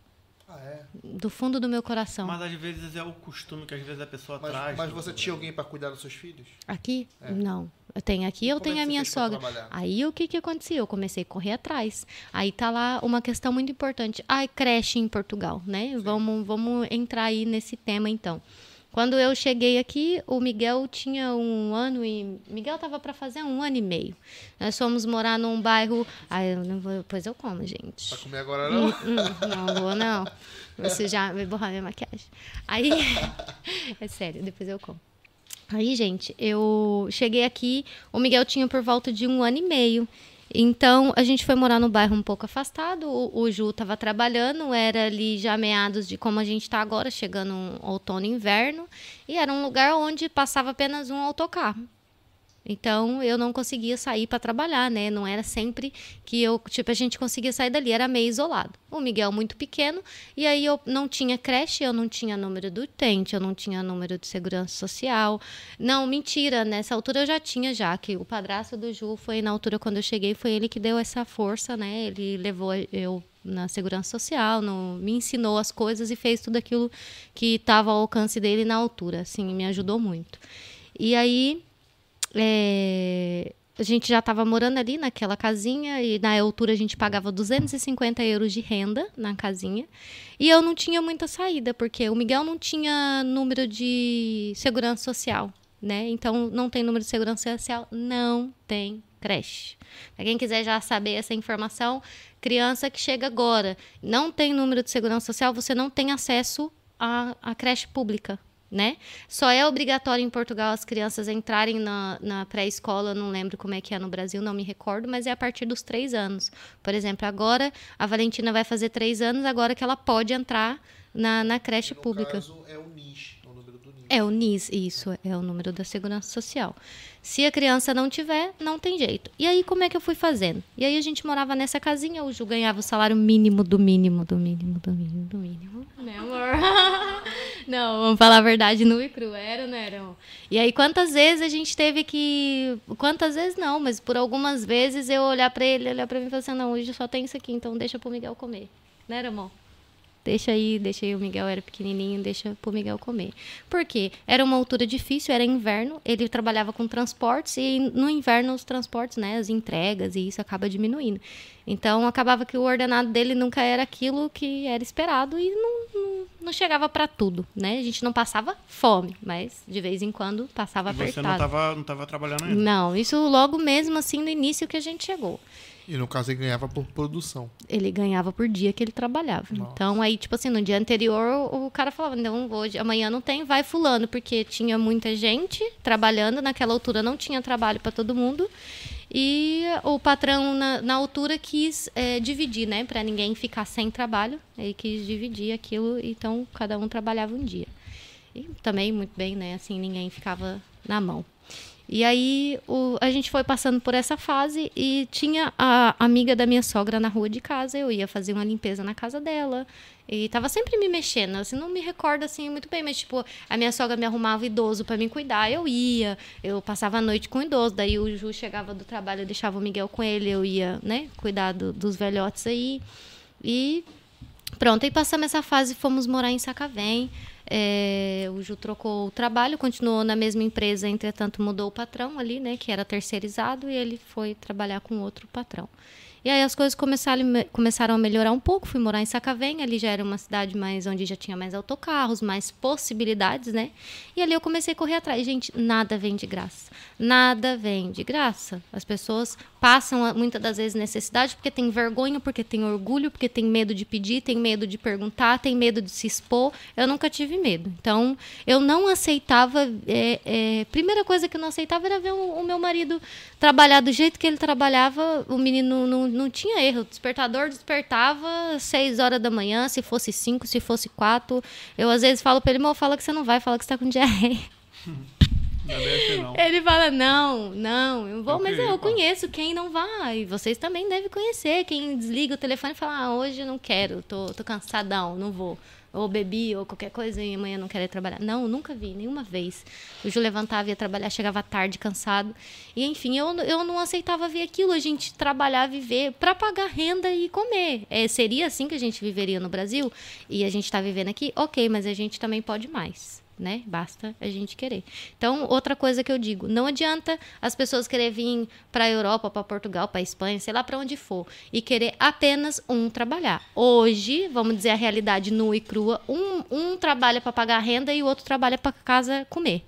Né? Para casa comer, para pagar água, luz e ir Sem dúvida, isso é realidade. Hoje isso é realidade, inclusive dentro da minha família, né? Hoje o ordenado dele paga as rendas e o que eu faço de trabalho de unha praticamente todos os dias vai no supermercado. Ai, Cris, é porque né, eu tenho um, um, um pouco, o meu preço ali da minha unha é um pouco mais elevado, né? Do que geralmente o pessoal que está à minha volta, não é grandemente, mas é. Aí as pessoas, ah, cobra tão caro que não sei o quê, tá rica, tá cheio do dinheiro. Não, gente. Eu não posso trabalhar 10 horas, eu não posso trabalhar 8 horas. Eu atendo no máximo duas, três clientes, e assim vou empurrando para a quarta quando dá. E fora que você tem, tem os custos, né? Exatamente, eu hoje de renda eu pago um absurdo. Eu, Você quando você tava, um espaço. Sim, quando eu estava em Sacavém, eu pagava quase a metade do preço do que eu pago hoje no, no carregado, onde eu estou atualmente. Então, tudo aumentou. Isso me faz ter vontade de desistir? Às vezes. Mas o Cris, Sério? e Às aquela, mãe, vezes. Pesa. e aquela mãe que chega com um filho que tem seis meses de idade, que ainda não alcançou os três anos? Como é Não, enquanto não tem número de segurança social, o NIS, você Aí, não aí. tem direito a nada ela não ser trabalhar pago. também. Ela Ela precisa trabalhar ela, né? e ah, ela tem que arrumar uma ama, ela tem que pagar uma, uma creche particular, que quem tem filho, não sei se vocês têm, é um absurdo. É tenho- questão eu de tenho- 300 e 400 euros. Tu tá é? falando de quê? Da ama ou da crete? A creche particular, uma ama também vai sair em torno de 200 euros. É, pra quem não sabe, ama é babá. É, uma babá. É babá no é- Brasil, é uma né? babá, e aí você vai pagar em torno de 200 euros, mas aí vai Mensal? mensal. Eu, eu- Mensal. no é. caso, eu pra minha filha já tive a ama, já tivemos a creche, que a gente colocava na creche lá, lá em Algés. Uhum. Era 30 crianças pra três mulheres cuidar. É, entendeu? É A complicado. ama também não é. Não é, pra, Não. não é, Não, não era. então, pois é. Não, mas isso era creche. A, a creche que eu creche. ia, eu- a, a creche que eu ia, as crianças ficavam assim, ah, tipo, tipo presidiário, me leva, me É. leva. Eu nem meu filho, me leva, me leva. Ficava Não era nem o preocupado. pai, a criança Eu queria ficava, juro, eu ficava preocupado. Ai, a- Aí eu ficava assim, cara. que medo. Aí você pagava? Pagava, claro. Nossa. Mas na altura era mais em conta que dava pra, pra gente pagar. Ah, então Pagava era. 150. 150 euros na altura. Mas um é mês assim- era uma maravilha Mas, pra gente, gente. Eu Tem tinha ser, medo. Não, tem mas, ô. Gabriel, eu, eu por causa disso tudo que eu já é contei. medo, mas tem que ser. O Não, imigrante, tem que quando ser. chega, se ele tem que trabalhar, o filho tem que estar numa ama. Tem que trabalhar, gente. Entendeu? Então, isso que eu Ninguém- falo. Aqui não é igual, não é igual o Brasil, ninguém vai raptar a criança, que as pessoas não, não, não- olha. têm um medo enorme e tal, ninguém Não, vai não, levar. não, Não, não, não, não, não, Tem que não. trabalhar. Não, gente, é por isso que eu tô falando assim, olha, lá atrás. Lá atrás. Lá atrás vocês pensa. sofreram muito, Não. por que vocês não. Quem? Pronto, você, você veio com aquela realidade do Brasil. Exato. Mas vocês.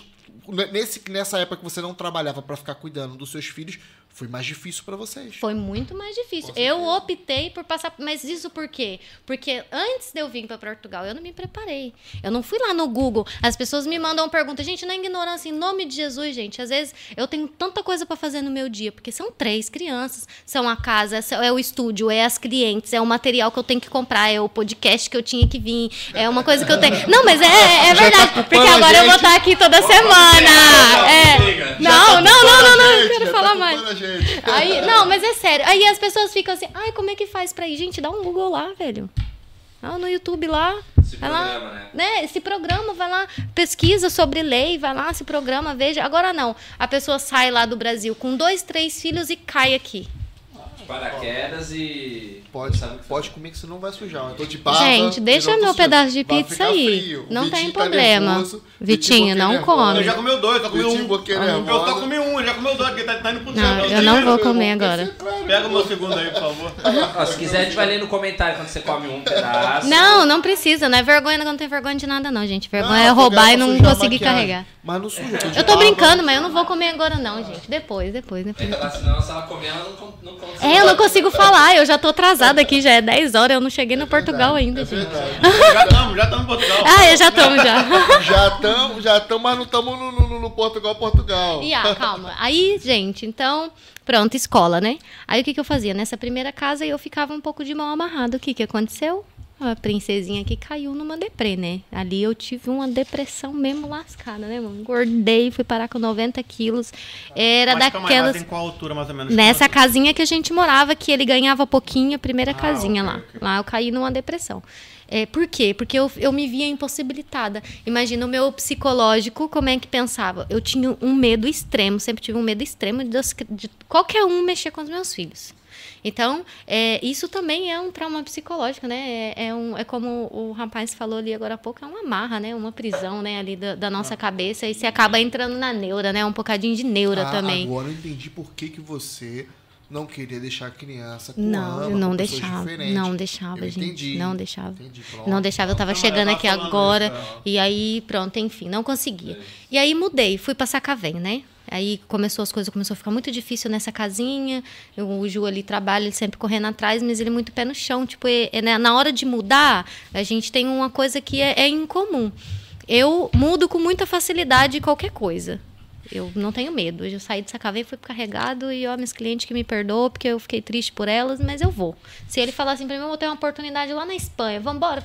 Bora, rapaz. A gente vive é hoje, amanhã pertence a Deus e vamos embora. Lógico, né, gente? Com muito aqui, né? Você vai lá na pontinha do lápis quanto é que é, como é que é para as crianças, porque são três. Tem o psicológico das crianças, da mudança. Como que a gente vai fazer isso? A gente não vai pegar as crianças assim, ah, amanhã vamos para Espanha, vamos para Espanha. Não. Não é para ir, né? A gente tem que se programar em respeito ao psicológico das crianças. Eu acho que é mais por aí.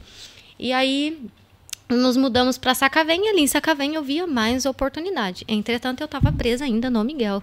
Né? Ali tá- ainda continuava presa ali na criança que eu não conseguia deixar com ninguém. O Miguel, além de tudo que eu tinha passado, o Miguel tinha passado por uma meningite e o Miguel era uma criança desenganada pelos médicos. E foi um menino que teve um, um, um crescimento extraordinário, é super inteligente e recusou tudo aquilo que foi dado de diagnóstico para ele. agora entendi o porquê que você não deixava É, eu a- tinha a- os seus filhos quando as pessoas. É.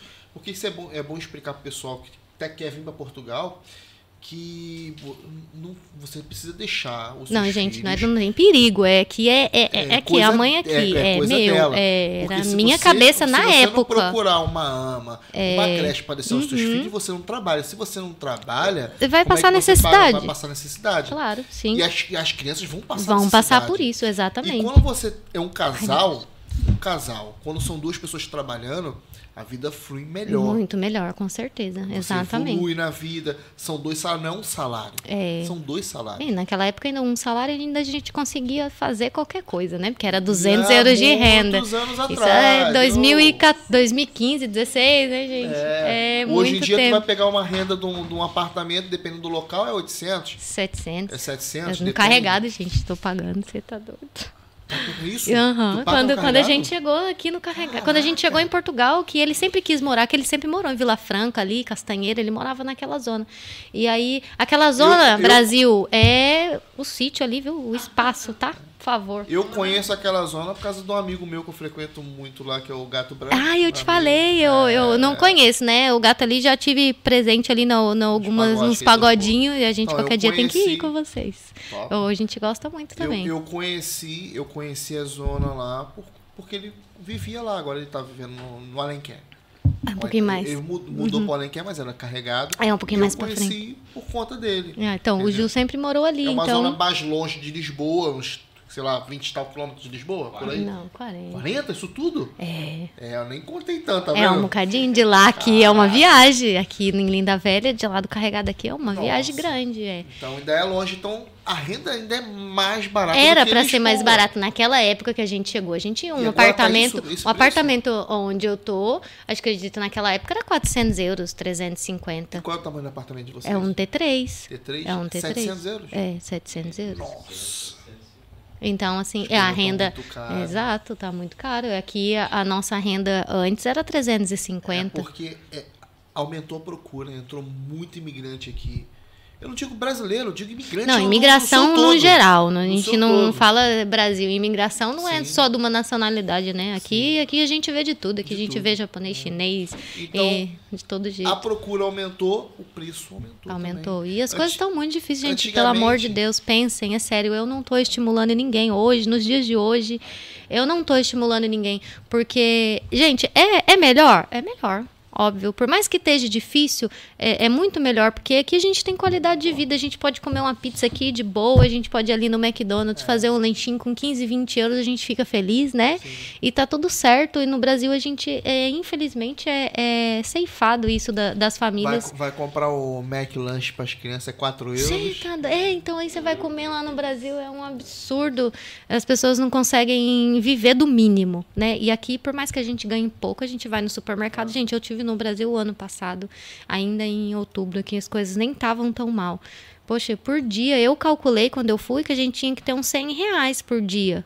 Quando eu fui, né? Eu fiz as contas de uns 100 reais por dia. O que, meu amigo? Você tá de 300. brincadeira? Eu tinha que arrumar dinheiro de todo lado aqui para mandar para lá, para eu conseguir me manter 20 dias no Brasil com três crianças. Sem luxo. 100 sem reais luxo. sem abusar muito, né? 100 reais era só a gasolina que eu colocava para andar não sei quantos quilômetros, que eu não entendo nada de quilômetro, ou um quilo de carne. Eu cheguei na, chegava na casa dos amigos, ah, vamos rachar uma pizza, porque eu não cheguei lá conseguindo bancar nada para ninguém.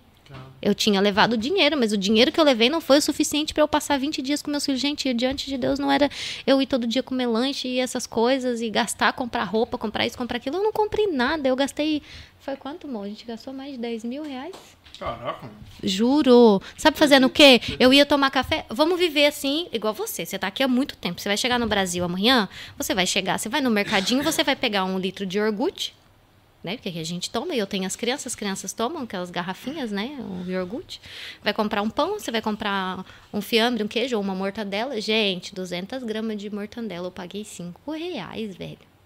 Eu mandei, eu cheguei 200 gramas? 200 gramas de mortadela. Eu, eu cheguei lá no 200 Brasil. gramas de, de, de, de, de mortadela ou de queijo, que vocês não dá, dá, dá nem 50 cêntimos, sei lá. É, então. Eu, eu cheguei lá e eu queria comer linguiça Aurora, aquela de churrasco. Né? Eu adoro aquilo, fazer aquela linguiça frita, botar no pão com vinagrete, né? Em São Paulo é tradição, o nome pão com vinagrete, linguiça é muito bom.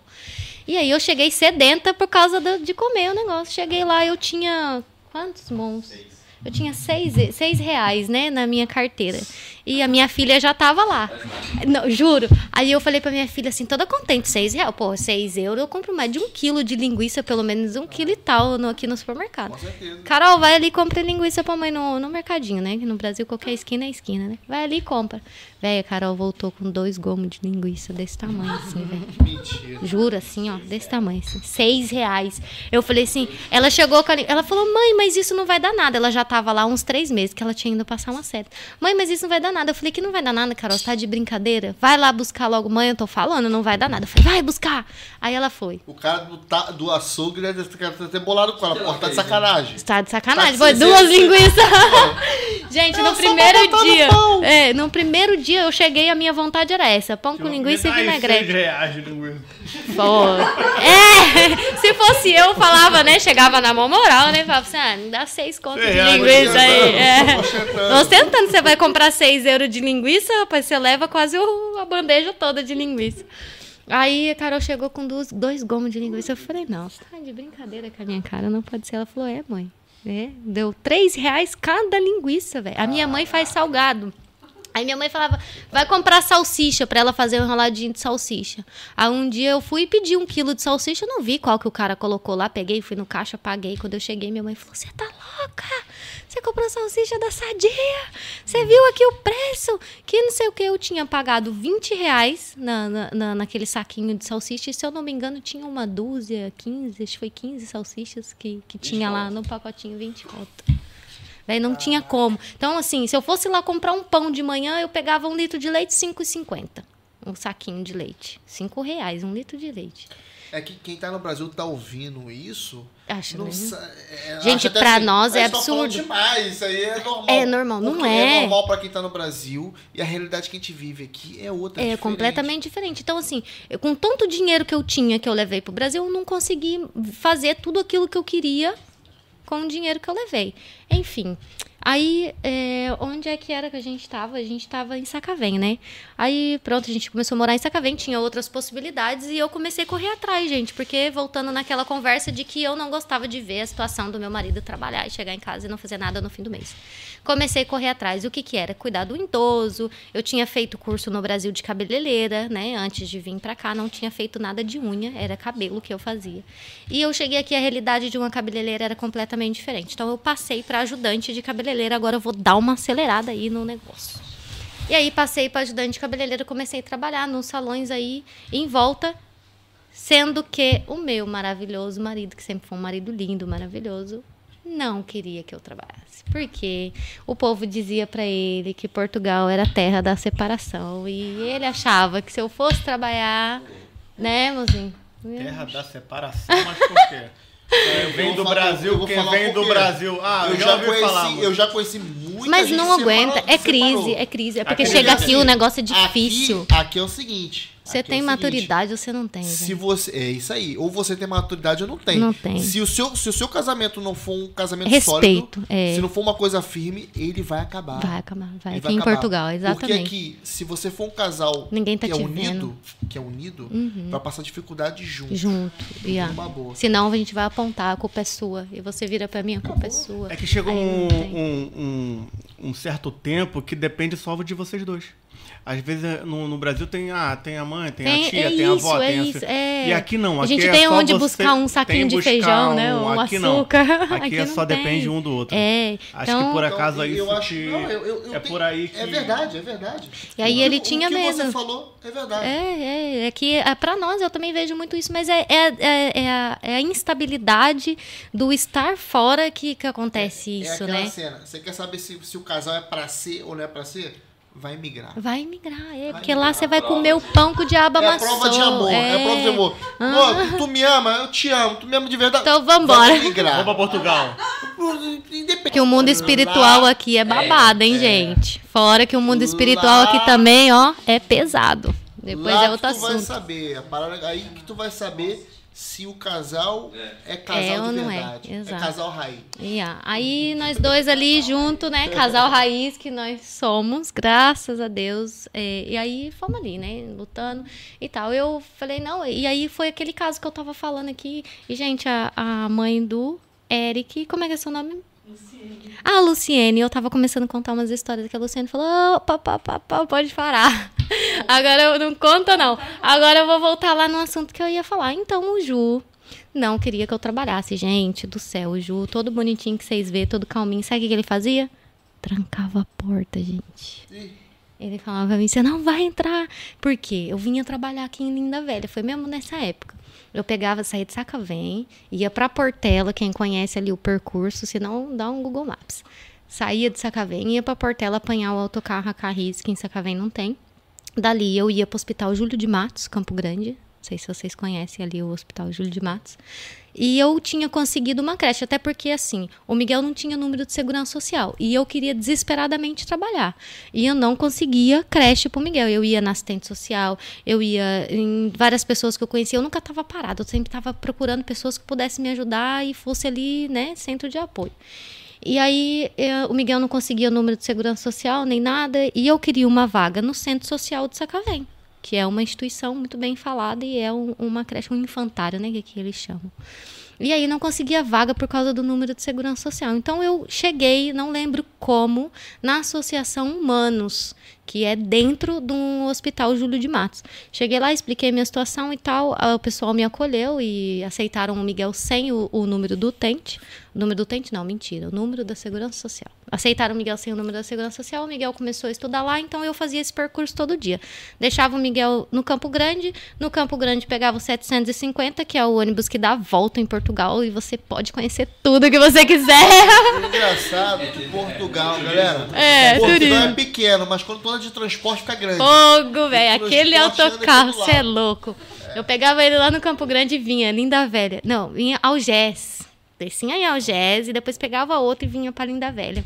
Vinha aqui trabalhar no salão da, bar, da Bárbara. E aí, esse aqui, meu Deus do céu, mas esse menino me perturbava. Eu chegava em casa, era uma encheção. Aí ele, né, pra, pra me. pra me provocar mesmo, pra, né, pra criar aquela coisa, ele deixava lá a louça. E aí eu chegava, ele começava a reclamar: ah, porque você não fez comida, porque não tem comida pra mim comer. Sendo que ele tinha chegado do trabalho 5, 4 da tarde. Mas ele fazia de pirraça mesmo, sabe? Eu chegava tipo nove da noite, porque imagina pra mim fazer esse percurso todo. E nunca foi de me deixar andar a pé ou de ir pros lugares sozinho. Mas nessa altura, ele fazia o que queria que eu desistisse, né? Ele também ali tava meio sem entender. Minha mulher tá saindo, tá voando aí, né? E como é que vai ser? Mas não, eu sou mulher, eu não sou um saco de batata. E aí eu insisti, gente. É uma coisa que eu falo pra vocês assim: isso é afrontar o meu marido? Muita gente falava assim pra mim: ai, mas a mulher tem que ser submissa. Você tem que entender o seu marido. Porque não sei o que eu falei: eu tenho que entender o meu marido, mas meu marido tem que entender que eu não sou vagabunda. Eu não tô indo pra rua pra dar pra ninguém. Deus me perdoe, vocês me perdoem a palavra, mas é isso. Eu tô indo pra rua trabalhar. Sua filha tá ouvindo. Tudo... A Carol tá cansada de ouvir isso, né, Carol? Fala aí, fala aí, Carol. Se não se importa. A Carol, fala aí se a mãe não tá sendo a mãe mesmo. É assim mesmo, né, amor? E eu não tava saindo pra rua pra isso. Então eu queria que ele entendesse, poxa, que eu só queria trabalhar e a minha maior preocupação era ajudar ele mesmo. Queria que, né, que a gente tivesse mais qualidade de vida, não que ele se matasse tanto só para aquilo que eu acho que ninguém cresce emocionalmente assim. Poxa, você trabalha o mês inteiro, chega no fim do mês é só conta e comida e só e você não tem direito de uma diversão, né? E aí é, ai, gente, é tanta coisa, tinha que ser uns três podcasts. Não vou conseguir chegar lá. E aí, gente. marca a parte Enquanto, 2. enquanto tiver pizza e tiver cerveja. Ah, é? Então tá bom. É Depois- água, menino. Água com Ah, gás. É pra eles. É, pra ele. Aí. Depois a gente marca a parte 2 e a parte 3. É, só se for. É. Não, não quero não, obrigado. Não, não.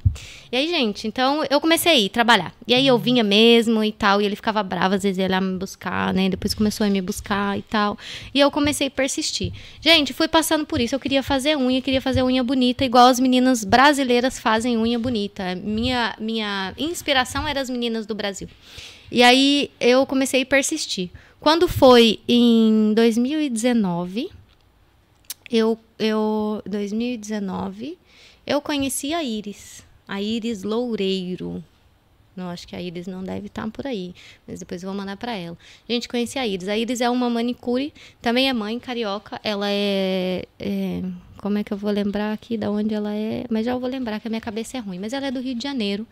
E a Iris foi assim uma pessoa que virou para mim e eu naquela situação ali fazendo unha em casa, pandemia, Valentina tinha nascido, a gente estava no meio da pandemia, eu não podia ir trabalhar, tava tudo fechado e a gente em casa e eu ali em casa atendia algumas pessoas e outro dia eu entrei, vou entrar agora na parte foi o que até que vocês disseram outro dia das pessoas sugarem a nossa energia, né? É verdade. É, você andar com- só com quem quer o seu bem, né? Porque quando a pessoa também tá de olho grande, ou a pessoa não quer que você vença aquela energia, se você não tiver bem espiritualmente para entender aquela energia, você tá sempre embaixo.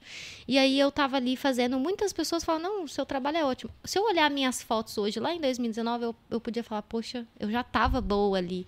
Mas eu não conseguia andar para frente. Porque tinha umas pessoas que eram minhas amigas, minhas colegas, que entravam lá em casa para fazer o trabalho comigo, muito barato, obviamente, naquela época, e que não me deixavam, porque se eu falasse que eu ia aumentar o preço, eu só queria uma ideia diferente. Ah, não, mas eu acho que ainda não. Ah, eu tô pensando em alugar um espaço porque me incomoda atender dentro de casa, eu não quero. Ai, mas será que você vai conseguir? Vê lá, hein, porque é difícil, porque fiscalização, porque as finanças, porque não sei o quê e tal. E aí você fica como? Sempre te colocando pra baixo, sempre tentando diminuir É, o seu como é que você vai projeto. fazer? Você acha que é fácil? Porque pra falar qualquer um fala, mas pra abrir uma porta, porque tem que ter muito peito, porque não sei o quê. E eu fiquei ali e conheci a Iris.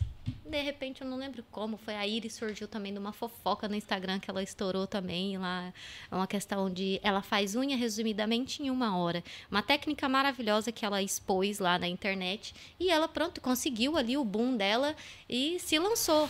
E a técnica dela era maravilhosa. Além da técnica, a história de vida e a inspiração que ela dá para as mulheres é ótima. Ela é uma mulher separada, tem um filho e é feliz. E vive a vida dela e trabalha e conta que separou e não foi por conta da separação que ela ficou ou isso aquilo. E eu comecei a ver aquilo e falei: não, eu preciso fazer isso. E ela falava muito assim: ó, comece com o que você. Comece com o que você tem. Se você hoje tem só uma broca e um catalisador, começa com uma broca e um catalisador. Se você quer ser desenhista, quer fazer qualquer coisa, você só sabe rabiscar, começa rabiscando, velho. É que Mas o cara começa. diz, tá fazendo o possível o melhor. Exato. Não é o melhor do mundo, é o teu melhor. É o teu Nas melhor. condições que você Isso, tem e quando isso. você não tem condições melhores de fazer melhor ainda. E Eu parar gosto de pra se preocupar. Oh, e parar de se preocupar com que o outro, que, que o outro vai achar. Só você sabe da sua dor. Só você sabe da sua história. O outro não, não sabe, o outro não viveu. Ele tá ali sempre para desmerecer, porque a gente sempre acha que a nossa história é mais do que a do outro. Entendeu? A gente sempre. Isso é do ser humano, é, diminuir a história do outro e botar a sua em cima. Ah, você passou por isso, mas eu passei por aquilo. Ok. E tá nós dois aqui e tá tudo certo.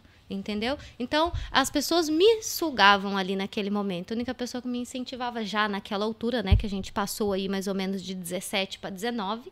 É, Ju já me incentivava muito nessa altura e continuar. E era a época que eu fazia um e mostrava para ele. Falava, não, não tá bom, faz mais. Gente, eu, eu comecei a entrar numa neura, não foi, irmão? Na neura ali no, no ano de 2019 que eu queria, eu queria. E foi o que você disse agora aí. Está fazendo o possível Ou melhor. ou o seu melhor. Então, eu falo sempre para minhas alunas, eu falo assim, gente, como é que é? É, a pessoa vem fazer o curso comigo, mas a maioria, eu não tô falando de todas, tá? Porque eu tenho alunas seletivas aí que eu posso dar nomes e falar assim, essas aqui vão chegar lá. Por quê? Tem quem vai lá fazer um workshop comigo que simplesmente quer fazer uma unha como a minha. E outras querem aprender a fazer uma unha como a minha. Vocês entendem a diferença? Uma, ela, ela só quer chegar naquele ponto, naquele objetivo, que é fazer uma unha igual a mim. Mas ela não sabe que eu tô desde 2014 tendo contato com o gel. Nós estamos em 2022. De 2019 para cá foi que eu consegui evoluir. E sabe quando eu evoluí? Quando eu determinei. Quando eu botei aquilo como objetivo, botei aqui um tampão, parei de olhar pro próximo com a opinião do que as outras pessoas tinham para dizer e comecei a me lançar. Porque se o futuro é meu, se eu quero uma coisa daqui dois a três anos, eu tenho que me lançar hoje. Não é começar amanhã. Gente, comece com o que você tem e vamos embora, que dá certo. Você tiver fé, você for honesto, você não quiser passar por cima de ninguém. E só o que você quer é ser feliz. Para de se meter na vida do outro, para de se preocupar com a vida do outro. Seja feliz, gente. A vida é curta demais. Eu já tenho 30 anos, velho. Eu não consigo acreditar nisso, Vai quase, fazer, né? Eu Vou fazer. ainda ano que vem. Mas é bastante, sabe? E de pensar que daqui 20 anos eu tenho 50, eu já posso ser vó. E o que, que é 20 anos? Só passaram 10 anos que a gente tá casado e a gente praticamente Voa. não viu O 10 tempo anos. voa, né? Eu olho pro Miguel, olho pra Carol, velho, eu tive a Carol, eu tinha 16 anos, eu era um adolescente. Eu olho pra minha filha, a minha filha vem aqui, assim, maior que eu. Maior que tu já? A minha filha é 12 maior anos? que eu, é, é grandalhona mesmo, a Carol é bem grandona. E aí, gente, eu tava aqui em Portugal e comecei a correr atrás, velho. Eu tava assim, ó, era pandemia, Valentina, na- antes da Valentina nascer, eu tava trabalhando no salão. Só que a Valentina encaixou ali no canal muito cedo, com 5 para 6 meses.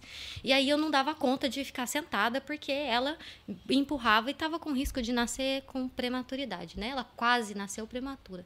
E aí o médico falou: "Não, vai mesmo para casa". Eu fui para casa. Eu tinha duas escolhas. Deitar ali e falar assim: "Não, eu tô com gravidez de risco, eu vou ficar aqui dormindo". Eu não posso trabalhar, eu vou dormir. Ou eu podia entrar no YouTube e pesquisar, entrar nos vídeos e nas coisas, em enciclopédia. Eu pesquisava o que, que era fungo, eu pesquisava o que, que era a cutícula, do que, que era feita a cutícula, do que, que era feita a camada de unha, eh, como que faz, o que, que é gel. O que, que é gel? As pessoas fazem unha de gel, não sabem nem o que, que o gel, o que, que acontece que o gel esquenta. Por que, que o gel esquenta? É uma polimeração, é uma polimeração, desculpa, eu não sei falar. Mas é isso aí, sabe? Eu sei explicar, não sei muito bem as palavras. Mas, enfim, eu ia pesquisar a fundo o que, que era aquilo. Eu tinha uma opção, eu podia dormir ou eu podia correr atrás, né? É, é, o, é o que você pode fazer ou é o seu melhor, né? Eu ia correr sempre atrás. Eu tinha um bebê, eu tinha uma pandemia, eu tinha muita coisa acontecendo, só que eu já tinha que estar ali, eu não tinha como ir para rua. Os três crianças estavam em casa. Eu não tinha como trabalhar, então alguma coisa eu tinha que fazer. Ah, eu não tô fazendo nada porque eu tô com três crianças em casa. Não, eu tinha tempo de estudar, de ver A os vídeos nova- da Iris. A mais nova tem quanto? Três. Tem três anos. É, ela vai. Não, tem dois anos e meio. Ela nasceu exatamente. Ela nasceu dia 28 de, de fevereiro de 2020. No dia 3 de março de 2020, que fecharam tudo. Parou, né? É, parou tudo e começou a situação da, da Covid. Então você evoluiu no seu trabalho no meio da pandemia. No meio da pandemia. No meio da maior dificuldade que a gente já passou, Sabe, né, é, irmão? muita gente também evoluiu. É pandemia. isso, é isso. gente- Muito bonito isso. Muita gente perdeu seu negócio, Sim. passou dificuldade e muita gente evoluiu no meio da pandemia. É, depende de como você vê a situação. Você tá entendendo? Eu, eu evoluí porque eu ali, eu me via sem ter o que fazer. Eu tava de mão atada. Eu tinha, no momento, três crianças em casa e eu não podia trabalhar. Meu marido estava trabalhando, mas eu não podia sair. Eu tinha mesmo que ficar por causa deles. Então, é como eu falei agora, a minha opção era fazer nada ou fazer alguma coisa pro futuro. Pra me lançar, porque eu tava ali naquele momento, mas eu sabia que um dia aquilo ia acabar, as crianças iam voltar pra escola e eu ia poder trabalhar. E quando eu voltasse a trabalhar, se eu não tivesse praticado? É verdade. Aí, o que, que aconteceu, gente? Eu comecei a treinar, treinar, treinar, entrei na neuro, conheci a Iris, a Iris, eh, comecei a ver os stories da Iris, eh, comprei o curso online da Iris e comecei a assistir e comecei a correr atrás de fibra de vidro. Eu trabalho mais com fibra de vidro, faço outras técnicas, mas a minha técnica preferida é a fibra.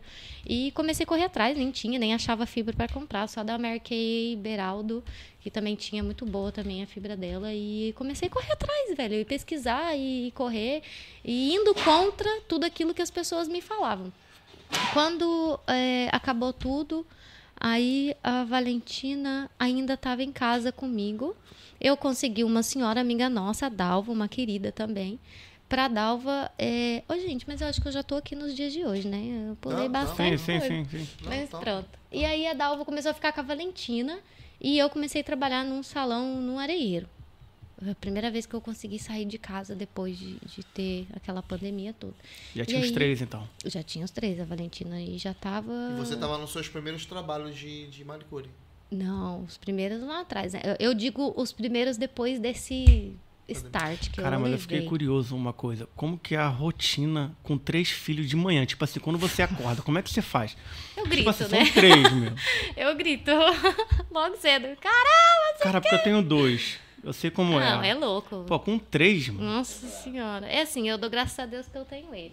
E a terceira foi mais ou menos uma coisa, uma situação inusitada. Eu não queria, ele queria muito, a Valentina sempre existiu ali na, na cabeça dele. E depois veio o Miguel, e aí eu não queria mais mesmo. Eu falei, quando eu engravidei do Miguel, era meu desespero, era saber que eu estava grávida. Eu não queria mais filho. Gente, mas não é em questão do trabalho é, em si, né? Do dia a dia. É quando você vê um filho doente, a gente é tão impotente, a gente fica tão. Nossa, É. aquilo me dói tanto. Eu não queria. E aí, depois, ainda mais de tudo que aconteceu com o Miguel, o Miguel veio, nasceu, tudo bem, mas foi muito difícil o que aconteceu com o Miguel. Você vê seu filho Meu numa filho chama Miguel também. É, muito lindo esse nome. e aí, gente, é, pronto. Eu não queria. E, mas ele queria a tal da Valentina. Então eu aceitei e falei, então tá bom, mas a filha é sua, quem vai cuidar? Né, amor? E ele cuida, ele é um paizão. Ele cuida, a Valentina é doida nele. A Carol também. A Carol não é biologicamente filha dele, mas pra ela, né, é o pai dela. Ele quem cuida, ele quem cria, quem dá amor e quem corrige também. E aí, gente, é, eu comecei, passou aí a pandemia aí, e eu abri no ano, a gente está em 2022, em 2021 eu comecei a trabalhar nesse salão no Areieiro. Foi assim, ó, ele falou para mim, eu já estava fazendo unha muito bem, já estava determinada naquilo que eu queria, passei por cima daquelas pessoas, conheci a Iris, e a Iris começou a falar, depois começou a vir a Lê, a Letícia abriu, até comentou aí, a Lê começou a ir lá em casa fazer unha comigo, e sempre falava, não, sua unha é ótima, que você trabalha muito bem, eu não acreditava que a minha unha era boa. A Nade, gente, a Nade do Bueno, a Nade, o dia que entrou na minha casa, as pessoas marcavam unha lá em casa, né? Entrou aquela mulher, como eu já disse, eu sou toda simples. Entrou aquela mulher, Nádia, eu vou falar a verdade agora, hein? Quando a Nádia abriu a porta, a Nádia entrou, eu falei, nossa, a pessoa anda desse jeito ali, toda de salto, toda, né? Aquela bonequinha assim. Entrou a Nádia pra fazer um e eu ficava com vergonha, porque era super simples. Mas as pessoas iam lá lá dentro da minha casa fazer a unha naquele lugar, naquela mesinha que sempre foi tudo ele que fez para mim, ele que montou a mesa, ele fazia as coisas. E eu ficava, eu falava, poxa, não é possível que eu trabalhe tão mal assim, sendo que as pessoas vêm aqui. Eu não tinha estrutura, mas as pessoas iam e pagavam o preço que eu cobrava. E a Nádia começou, não, Cris, deixa disso, para com isso. Eu tinha dó de cobrar as clientes, porque eu não me achava suficiente ali naquilo que eu fazia. Eu tinha dó, eu sabia que eu estava aprendendo, então eu não tinha coragem de cobrar. E a Nádia começou, não, para com isso, para com isso. Né? Você não pode ser assim, você tem que enxergar dinheiro, você precisa do dinheiro. Eu faço unha, mas porque eu quero ver o resultado final para mim, é satisfatório para mim, não é para cliente. Aí a Nádia me incentivou, assistindo a Iris, eu comecei a me incentivar e fui trabalhar nesse salão. A, a colega lá, abençoada, me deu uma rasteira bem dada. Ele falou assim para mim: Eu vou vender a moto. Ele tinha uma CBR 1000. Aí ele falou: Vou vender a moto, a gente paga umas contas, tem que ir para pagar de casa, e o resto você abre um estúdio para você e vai trabalhar. Eu falei assim: Amor, tá bom. Só que para a gente abrir, eu ia deixar umas coisas para pagar, ia pagar outras. E aí eu, eu recebi essa oportunidade no areieiro e falei para ele: não, eu compro só material, um material bom para eu ir trabalhar em outro lugar. Eu quero que é, o catalisador, uma broca, uma coisa mais presença, né? Para eu ir trabalhar num lugar daquele. Falei: a gente compra e o resto eu pago as contas. E tá tudo certo. E assim a gente fez. Eu fiquei na menina um mês, tomei uma rasteira saí. Puta que pariu, velho. Ali eu falei assim com Deus, eu falei, Deus, eu não vou voltar a fazer unha em casa, eu não aceito. Não por orgulho, sabe? Mas porque eu, eu não gostava, eu tava dentro de casa errado. Fazer, trabalhar assim dentro de casa sem ter as coisas corretas. É, depois que você abriu o teu espaço e depois Nada voltar que é errado. casa. é- Opa, é- nada que é errado me deixa contente, sabe? Às vezes a gente é obrigada a fazer uma coisa ou outra, né? Infelizmente na vida, mas não era, eu não queria con- não con- continuar no erro. Aí eu falei, ai Deus, eu não queria isso. Aí de repente surgiu a oportunidade do salão lá em Sacavém, o estúdio. E aí esse aqui mais uma vez, não vai lá, aluga. Eu falei, não, mas não dá, as contas não bate. Ele falou, quantas clientes você tem? Eu fixa, eu falei, 16. Quanto é que dá? Eu falei, se tudo for manutenção, dá o valor exato da renda. Ele falou, então bora. Você já não trabalha para ganhar dinheiro mesmo, você faz isso porque você gosta, então você vai lá e vai manter a porta aberta e vai manter o seu nome com essas 16 clientes, que nem que seja que para você fazer para pagar a renda, a gente compra material e tá tudo certo. E vai lá. Eu falei, não, não sei o que, você tá doido. Não, foi lá, pintou, arrumou, botou tudo lá dentro para mim, fez a mesa do jeito que eu queria, as coisinhas do jeito que eu queria. E me incentivou. E, gente, e depois disso eu fiquei ali mais ou menos um ano. Agora em junho ia fazer um ano que eu tava em Sacavém surgiu outra oportunidade louca na nossa vida e a gente mudou para o carregado. É, e agora a gente está no carregado há mais ou menos uns, uns, dois ou três meses que a gente está lá no carregado. E eu abri outro estúdio lá no carregado. Fechei aqui e abri lá, com quase o dobro da renda. Tem quem fala que, que né, o que eu faço é loucura. Eu acho que não é loucura. É quem arrisca não petisca. Eu trabalho bem, eu confio no meu trabalho. Eu, quando dou o preço do meu trabalho, é com muito respeito ao ordenado que a minha cliente recebe e com muito respeito àquilo que eu passei, aquilo que eu lutei, aquilo que eu quis. Eu sou diferente. Existem várias manicures por aí, mas é, obviamente que, pelo amor de Deus, não estou falando que eu sou melhor que todas, não é isso. Mas como eu, a gente dá para selecionar. Dá para selecionar quem trabalha com gosto, porque eu vejo na minha mesa, com cada caso horrível que chega. Então, se você quer chegar, você quer ser uma pessoa de sucesso, você tem que ser uma pessoa transparente. Você tem que fazer aquilo da maneira certa e com respeito. Eu sempre respeitei o ordenado das minhas clientes. Hoje eu tenho o trabalho que eu tenho, eu não tenho uma vida ruim, gente, também não sou rica. Eu ainda, ainda vivo aqui para trabalhar, pagar as nossas contas e nos sustentar. Ai, Cris, você tem uma quantia de dinheiro guardado? Não. É burrice? É. Podia ter? Podia se eu me organizasse melhor. Mas não, a gente é muito de pensar no hoje. Hoje, agora, com essa guerra aí, ó, foi que a Mas gente você- sentou para falar sobre isso. Mas você não passa necessidade. De jeito nenhum, não. Nem necessidade, nem vontade de nada. É assim, meus filhos querem comer uma coisa diferente, querem ir no McDonald's. 20 euros, gente. Eu vou lá, eu compro McDonald's pros dois, a outra não conta ainda, né? Que ela come só um pedacinho de- Só, do- né? dos irmãos e tá tudo certo. Ela gosta é de nuggets, a, a Valentina. E aí, a gente não passa necessidade, a gente não passa vontade. E a gente sobrevive. É assim. é, tem quem, quem veja, as pessoas já disse às vezes até assim pra mim: Ai, mas você nunca tem dinheiro, Cris. Porque eu realmente, você me chamar pra fazer alguma coisa, né? Dinheiro, dinheiro, assim, a gente não tem. Mas você parou pra pensar o tanto que a gente evoluiu nesse tempo?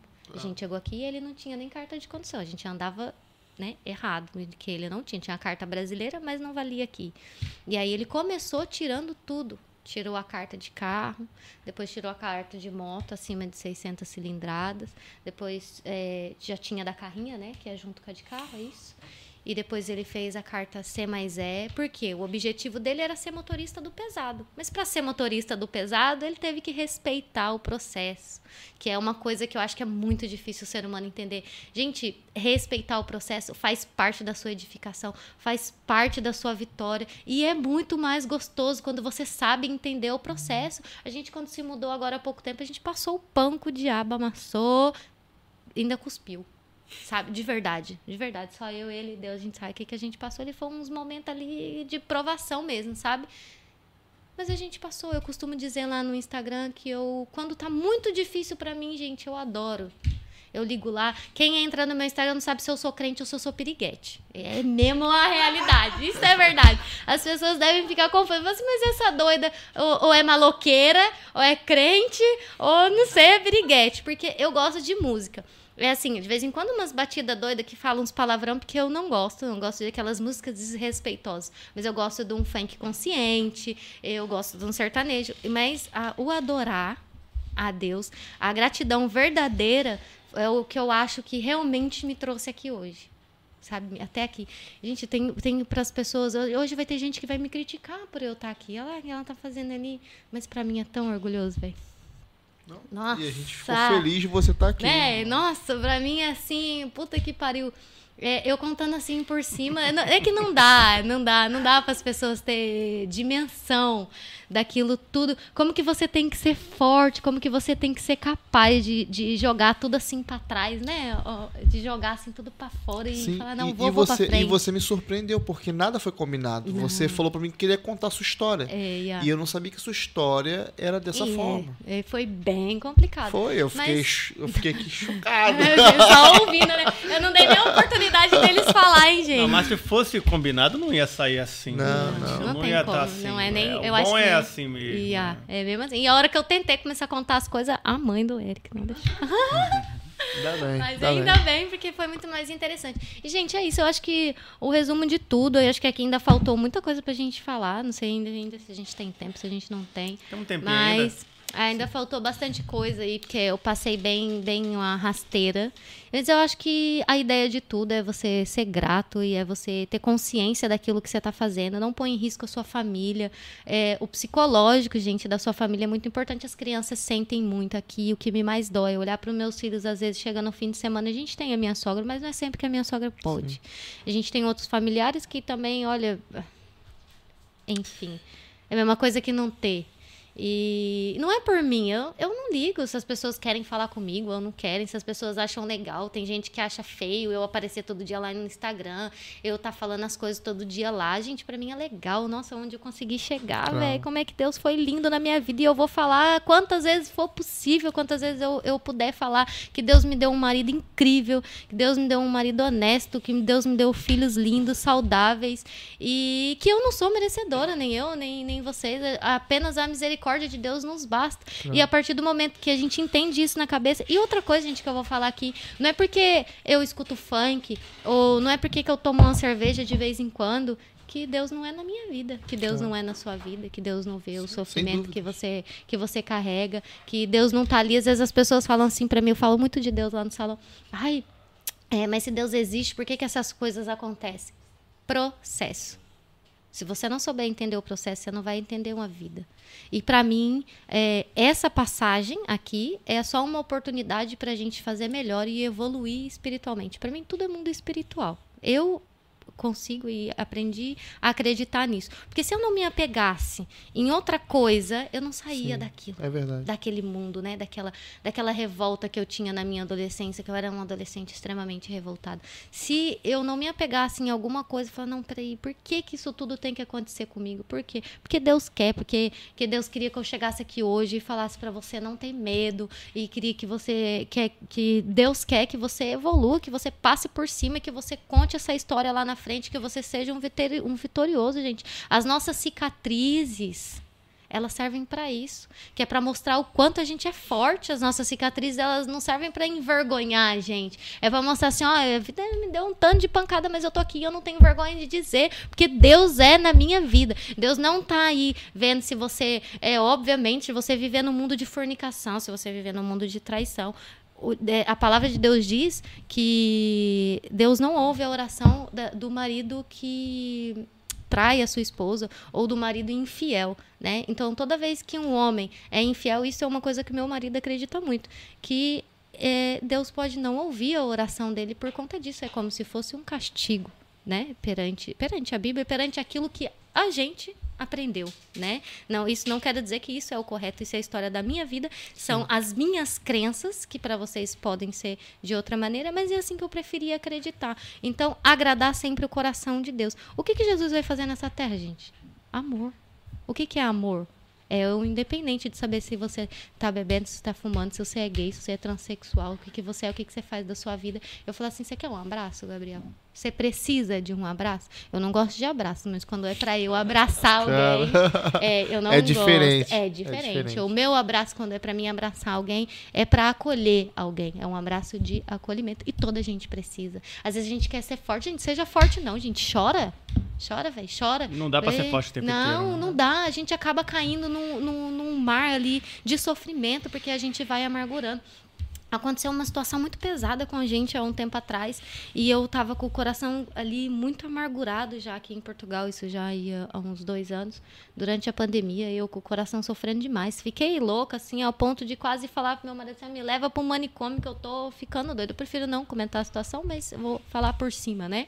E ali, é, o meu sentimento no meu coração era de ódio. E não é um sentimento bom. Ódio de eu ficar o tempo todo, parecia que aquela coisa ficava na minha cabeça assim, mata, vai matar, vai fazer isso. É, Aconteceu, eu queria que acontecesse uma desgraça mesmo, sabe? Com aquela pessoa. E um dia que, sempre que aconteceu na minha vida, era o Espírito Santo falar no meu coração. Porque não é na sua cabeça, é ali né, no seu interior, ali dentro do seu coração. Quando aquela vozinha fala assim, não vai por aí, vai por aqui. E a gente às vezes tenta não ouvir, né? A gente tem que saber ouvir esse interior, é, manipular mais esse interior, né? E aí, é, é, um dia eu ouvi aquilo, o Espírito Santo falou no meu coração assim, mas por quê? Depois de tanto, depois de tudo, né? Deus é amor, Deus é justiça tá nas mãos de Deus. Se alguém tiver que fazer uma justiça, é Deus. E a gente tem que saber entender a justiça de Deus. A gente não entende porque a gente fala assim: ai, aquele cara que matou, aquele cara que fez isso, aquele cara fez aquilo, tá solto, foi preso, mas tá solto. Ô, gente. Vocês acham que a vida é só isso aqui? Sério, eu não consigo pensar que a vida seja só isso aqui. Só 50, 60. O que, que é 60 anos se a gente só começa a viver com 20? Né? A gente só é ali mais maduro com 20. Você vive até os 60, você viveu 40 anos. O que, que é 40 anos? se Deus promete a eternidade para nós? Né? Então eu acho que a, a nossa passagem aqui na Terra é uma evolução. E se eu não souber evoluir o meu espírito ao ponto de entender que tudo é amor, eu, eu entendo que tudo é amor, gente, mas eu não sou trouxa. Entendeu? Ser amoroso e respeitar o próximo não é você ser trouxa. É você saber dar a mão quando é preciso e é você saber tirar também como é preciso. Porque as pessoas também precisam passar pelas dificuldades. Senão não amadurece. Senão ninguém chega lá. Eu cheguei sofrendo.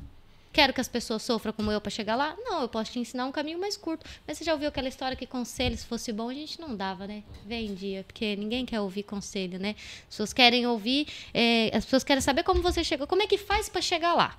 Como é que faz para chegar lá? Ah, eu comecei a fazer unha e insistir, insistir, insistir. Oh, caramba. E o processo? E o É processo? diferente. Né? Ô, Érica, tem aí, Tem aí comentário pergunta aí? aí, é, com comentário como é que tá aí o YouTube. Não, o pessoal tá lá Fervoroso que você não me pedindo fala. pizza pra assistir também, ó. Quem? Volume Educado colocou que pediu pizza aqui também. Tá ligando no televida. Volume educado. É. O São Jorge, nosso sempre presente colega aqui, tava relembrando lá que o presunto Parma aqui no café da manhã Ah. é normal, mas no Brasil é uma vez na vida, né? Ih, ih, gente, é só no dia que recebe o 13 terceiro. Isso aí, inspiração pra nós. O, Oi, O carinho. Real Dream Hipnose também falaram, quando tava falando da, da pandemia, disse que era Sim. muito. Na pandemia, sim, Evoluíram, muita gente né? evoluíram, sim. Primícias da vida disse: a pandemia pode ser a desculpa ou a motivação. Exatamente. Exato. A Maria Aparecida, boa Minha noite, minha mãe, linda. cadê? Deus te abençoe sempre, eu muito estou feliz por você. Obrigada, Você mãe. merece mãezona tudo de bom. dela lá. Obrigada, mãe. O pessoal aqui tá só.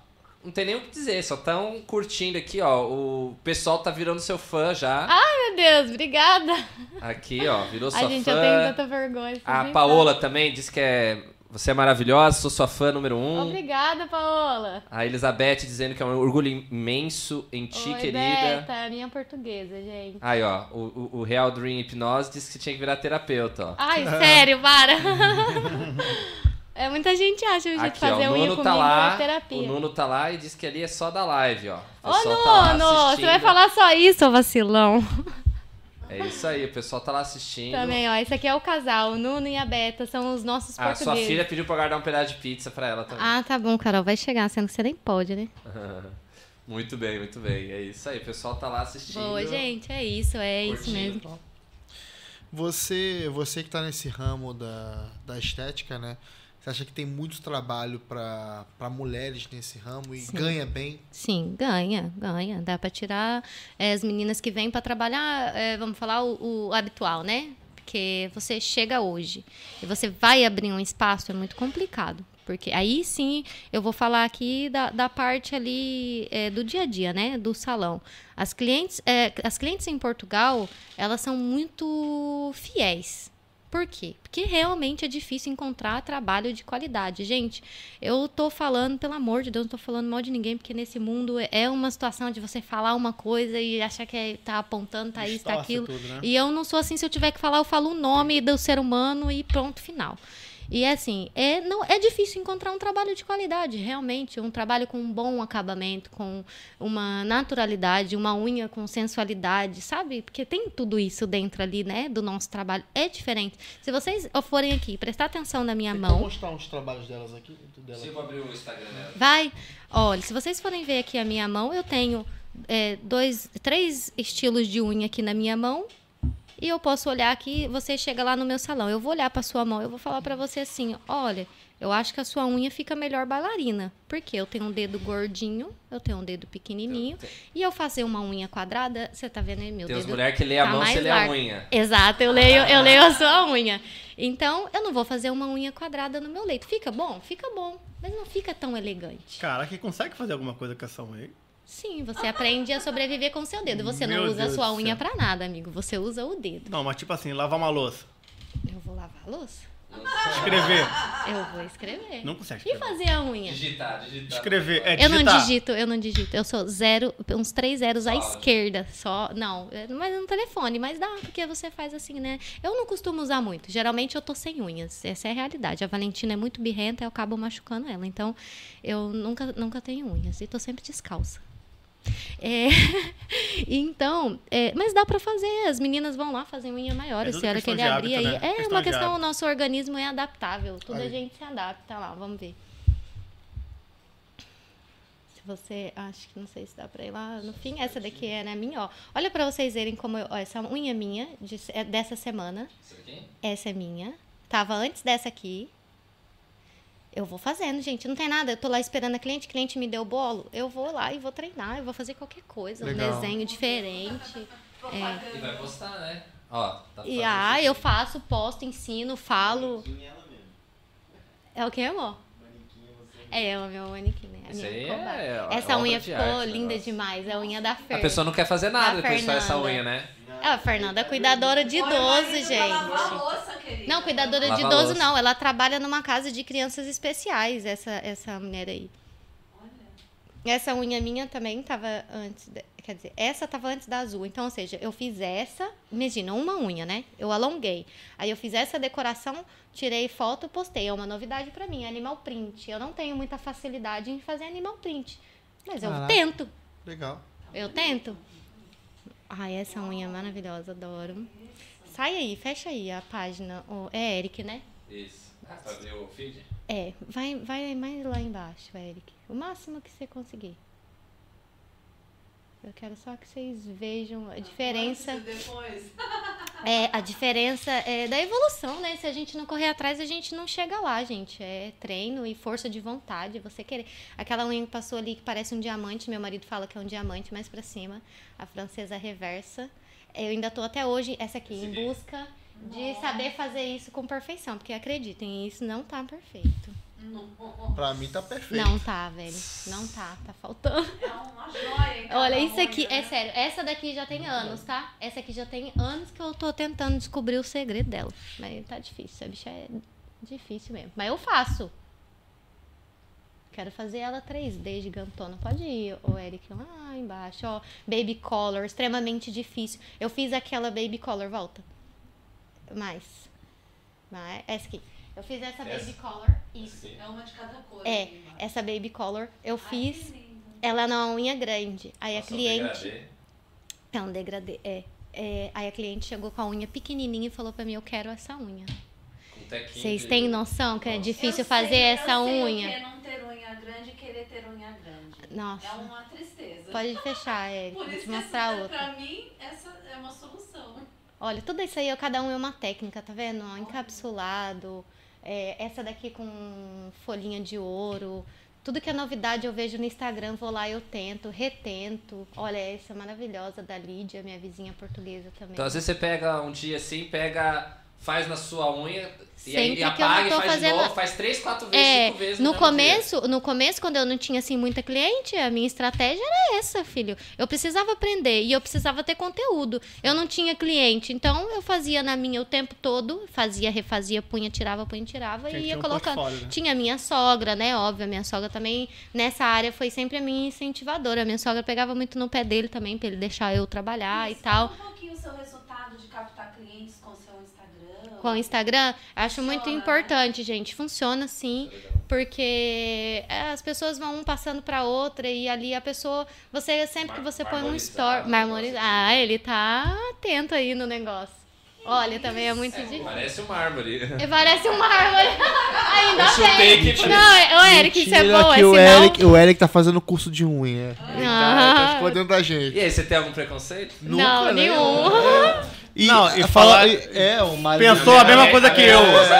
trabalhava. Passou a mesma coisa que eu. Mas pode falar, dá a notícia aí que é legal. Fala, fala, fala. Fala aí, gente, Não, também. então é deixa rolar aqui Eles estão zoando o Eric, que o Eric tá querendo ser Ney, o Eric dá futuro e dá dinheiro. Não, e tô eles estão zoando, usando. não. Aqui, ó, o meu marido também quer ser Neil. Ele só precisa perder não, a Não, é vergonha. zona não, que é uma novidade pra gente imensa aqui, boa. pelo menos pra mim. Não é Gente, entra aí, E esses homens não- aí. Entra na área da estética, Tô gente. achando que eu vou entrar Aí na essa, estética, Eric, eu gosto dessa. Ó, uma noiva, gente. A noiva. Quando a noiva fala assim, quero fazer unha com você, é uma dor de barriga lascada.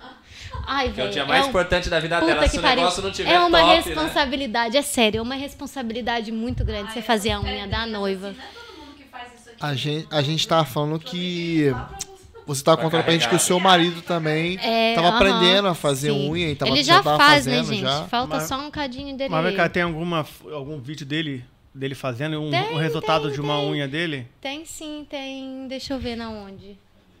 Tá lá, não sei se vocês conseguem entrar no Insta dele também.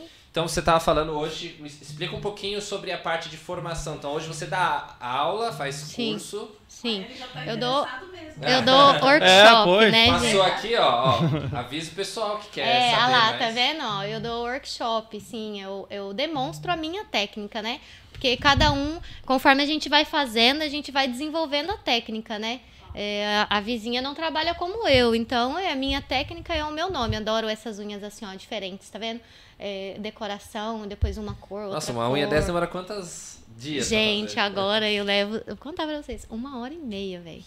Pra fazer uma unha dessa. É que é muito. Quanto é que custa um trabalho desse, de uma unha dessa? É complicado. Aqui vai depender, cada unha dessa tem um preço. Por exemplo, aqui, para um pouquinho, Hélio. Essa? Essa. Essa se é um alongamento. Um alongamento meu é a partir de 30 euros, uma unha bem curtinha. Essa unha já é do caso de 35. Cada unha minha tem direito a uma decoração simples. Que aqui no caso é uma decoração simples. Eu fiz ali um marmoreado branquinho bem sutil e meti uma película adesiva. Ah, tá bem. adesivo, Eu tava tentando imaginar como é que você faz esse desenhozinho. Não, aquela ali é adesivo, gente. Eu não sei desenhar. Muita coisa aí é eu que faço. Mas na sua mão, na sua Aqui mão. foi tudo eu que fiz. Aqui a única coisa fez. adesiva é essa aqui, gente. Pega bem aí, Eric. E marca aí a garota VIP, é a Lori, também é a brasileira também, que também ralou bastante pra chegar. Também tem criança, a Lori, ela trabalha fazendo isso. Ela desenha à mão e vende pra gente, é uma película. Então, aquela unha custa em torno de 35 euros. Aí vai depender, tipo, a manutenção. marmorizada lá. Aquela marmorizada ficou linda. Tem mais aí pra baixo aí.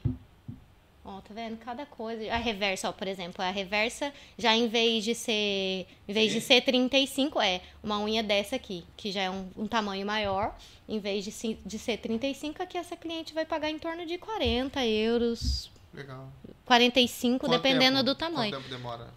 Uma hora e meia, duas horas no máximo Nossa, hoje. você tem muita esmalte bonito, porque não é todo gel que é bonito?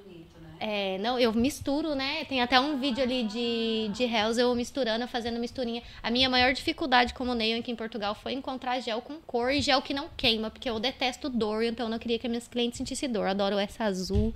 Também foi no começo da reversa que eu tava tentando aprender. Tem gente que diz que tá bom, gente, mas pra mim não tá. A reversa, ainda precisa. Aquela unha, unha do meu curso, do, do meu workshop, ó. Esse aqui foi resultado de uma aluna. Essa aqui, isso. Essa é resultado de uma aluna, tá vendo? Eu dou os formatos ali. Ela tem uma unha arredondada, tem a unha quadrada. Não, aqui amêndoa, aqui quadrada, ali redonda. Ela vai intercalando, né? De redonda pra quadrada. É, eu vou fazendo, eu dou os formatos, né? No quando- workshop. Quanto é que custa o seu workshop? Também depende. Também, é, é, se for só fibra de vidro, é cerca de 200 euros. São seis horas. Mas é assim, gente, eu entrego tudo. Tudo mesmo. Eu sento a menina ali e dou um suporte de seis meses. Quem fala assim, ah, eu fiz o, o workshop com a Cris e eu não aprendi. É porque eu não quis. Porque eu tô sempre aberta, eu também não aprendi no primeiro curso que eu fiz, né? Você tem que querer. Se você não correr atrás, é aquela história que eu falei antes. Tem quem vai fazer porque quer fazer como eu. Tem quem quer aprender fazer como eu faço. Então, é relativo. Mas é mais ou menos por aí. 175, às vezes eu coloco por promoção. Agora, se for iniciante, é um pouco mais, né? A pessoa, e aí já são três Dá, dias. dá mais trabalho. Não, muito mais trabalho. É essa? Isso é um pó, é um pó cromo. É um pó cromado. E essa unha, ó, fogo, essa unha é. Antes da lá embaixo. tá lá Aham, olha embaixo. lá, setembro, 1 de setembro de 2020. Antes da pandemia. E nessa época, foi na época da pandemia, pandemia, né? quando eu achava que eu trabalhava mal, hein, gente? E quando, e quando você dá workshop, você faz o quê? Você é, faz para muitas pessoas ou você. Geralmente é individual. O máximo que eu Individual. tive até hoje Legal. ainda tô um bebezinho, né, gente? Tô caminhando aí. É, mas o, o máximo que eu tive foi o mês passado, foram quatro. Foram quatro meninas no mês passado. Ah, mas depois desse podcast aqui você vai. Ai, em nome de Jesus. Assim, gente, eu não, não almejo Seu assim, trabalho é muita bom, riqueza, não. bom. Mas eu tenho muito orgulho aonde eu cheguei. E eu queria muito que outras pessoas, por mim, é, conseguissem. Se eu puder ajudar, né, as pessoas a, a chegarem. E todo mundo pode, gente. Isso aí não é difícil de fazer. E, e foi o que me ajudou como mãe, né? Quanto, é, quanto é que uma esteticista nessa área, nessa área das unhas aí, trabalhando para outros, Trabalhando para outros, outros. ganha mais ou menos. Isso funciona mais ou menos assim. Eu vou, chego num salão, estão procurando por, por uma manicure, né? Aí eu chego lá que chama-se técnicas de, técnica de unhas de gel, cá em Portugal. Então eu vou lá para essa vaga. Geralmente funciona 50% é, com o material do salão. Né? Ou seja, 50 para ela, 50 para mim e eu não tenho custos. Eu vou lá só trabalhar e no fim do dia eu levo meus 50%. Ou 70, 30 é o que é mais comum, tá, gente? Eu trabalhei em vários salões aqui. O último foi a Cristina na Bobadela, que também amo muito, é a minha portuguesa da vida. E ou é 70, 30, ou é 50%, ou é salário. Eu já trabalhei em Benfica, num low cost, que foi lá que começaram a me incentivar a fazer mesmo as unhas, porque não tinha quem fizesse o gelinho, o tal do gelinho. E é mais ou menos por aí. Ou você ganha salário. Aí vamos supor, é, uma unha, uma manutenção é em média 20 euros. Por aí. Já não, já não, é muito difícil você encontrar um pouco menos que 18, 20 euros. Vamos arredondar 20 euros uma manutenção. Você vai trabalhar para outro. Então você vai dar 50% sem ter outros custos. Se você fizer por dia, eu levo uma hora e meia, duas horas, depende da cliente. É, depende da unha, no caso. É, se eu fizer cinco clientes por dia, a 10, contando que é a 10 euros que eu vou ganhar, eu estou ganhando 50 euros. Cinco clientes por dia vai dar 2, 4, 6, 8, 10 horas de trabalho, mas não, não chega aí. Mas pronto, imagina, 10 horas de trabalho eu vou ganhar 50 euros. Se for meu ou estúdio, eu vou ganhar os 100 euros por Ah. dia. Né? Esses 100 euros por dia você vai tirar o valor. Lógico, gente, obviamente, compensa muito mais você ter o seu próprio, seu próprio espaço. Eu chegou um momento que eu via que eu estava dando só de, de lucro para outra pessoa, né? Com a minha comissão, eu estava pagando a renda do estúdio dela, 500 euros. Tá, mas isso é 600 só porcentagem, né? É. Mas Falando eu- eu- sobre é- porcentagem. Mas você tem- falou, antes, só voltando aqui, você falou 70, 30, era uma outra modalidade quando É, você são- leva os equipamentos. Isso. A- geralmente, né, aonde eu trabalhei, tudo que eu vi até hoje é 50% com o material do estúdio. Você não leva nada. Você não leva nada. Ok. 70, 30 se você levar o seu material. Você fica com 70 70 e 30 e o estúdio. Isso, ok. os 30%. Ou apaga a mesa também, que eu esqueci dessa parte. Você pode É, alugar só a mesa. também. Você pode alugar uma mesa. Pode alugar a Ah, você mesa. paga um Você X paga- mês, é tipo um 200, coworking 200 e ali. pouco. É, Isso. tipo um aluguel. Aí é problema 30 seu, se tiver É. cliente Mas ou você, não, você problema já seu. pagou mesa? Eu alugar mesa, alugar mesa, eu acho que eu nunca aluguei. Não. Então, então vamos lá. Quanto é que ganha mais ou menos uma pessoa que trabalha para outros e uma pessoa que tem um espaço? Mais ou menos no mês bom para ambos. Mesmo bom pra ambos. Eu, Mas pra quem eh, tem um espaço é, onde é difícil responder, porque depende da. É, do tudo cliente, depende da cartela quantidade de clientes cliente. de cada um. Vamos falar É, de uma gente. pessoa ter, ter quatro clientes por dia, que eu acho que é possível. Quatro clientes por dia. Eu conheço meninas aí que fazem até muito mais do que isso, até 10 por dia. Mas se você atende quatro clientes por dia, são 20 euros. 2, 2 4, 6, 8. Dividido em dois são 40 euros. Se você trabalhar para alguém, você ah, trabalhando 8 horas por dia, você vai ganhar 40 euros por dia, que é o salário do peão, No 50%. no 50%. Caso, caso a pessoa vem não tem É, não tenho nada, tô chegando em Portugal começar. agora, Ok. sei fazer unha de gel. Cheguei aqui, tem trabalho? Tem, gente. Obviamente, muita gente vai querer te pegar porque precisa e tem espaço pra todo mundo. Não precisa de briga. É, eu, eu tô tentando acabar com essa relação, sabe? Essa briga aí. Que, nossa, sem necessidade, tem pra todo mundo. E aí, então, a pessoa consegue ganhar em média 40 euros por dia. Isso vai dar aí no fim do mês 800. a é um salário, é um, é um ordenado que você Limpo, ganharia limpo. Só que assim, por que, que eu escolhi ser manicure? Por que, que eu escolhi, além de eu gostar daquilo que eu estava fazendo, aquilo me tirou muito da, de uma depressão, porque me ajudou muito o meu cérebro. Eu tenho aquele cérebro que o povo diz aí. É, eu penso acelerado, é síndrome do cérebro, pensamento acelerado, né? É uma coisa assim, é isso aí. E o meu, eu penso o tempo todo. E aí, o que eu tava falando? Que foi bom fazer a unha Ah, pra tirar. a manicure. Por quê? Porque paciência. é, e eu ficava ali, eu até falei pro Gil, nossa, eu descobri Terapia. a minha terapia, aquilo era ótimo pra mim.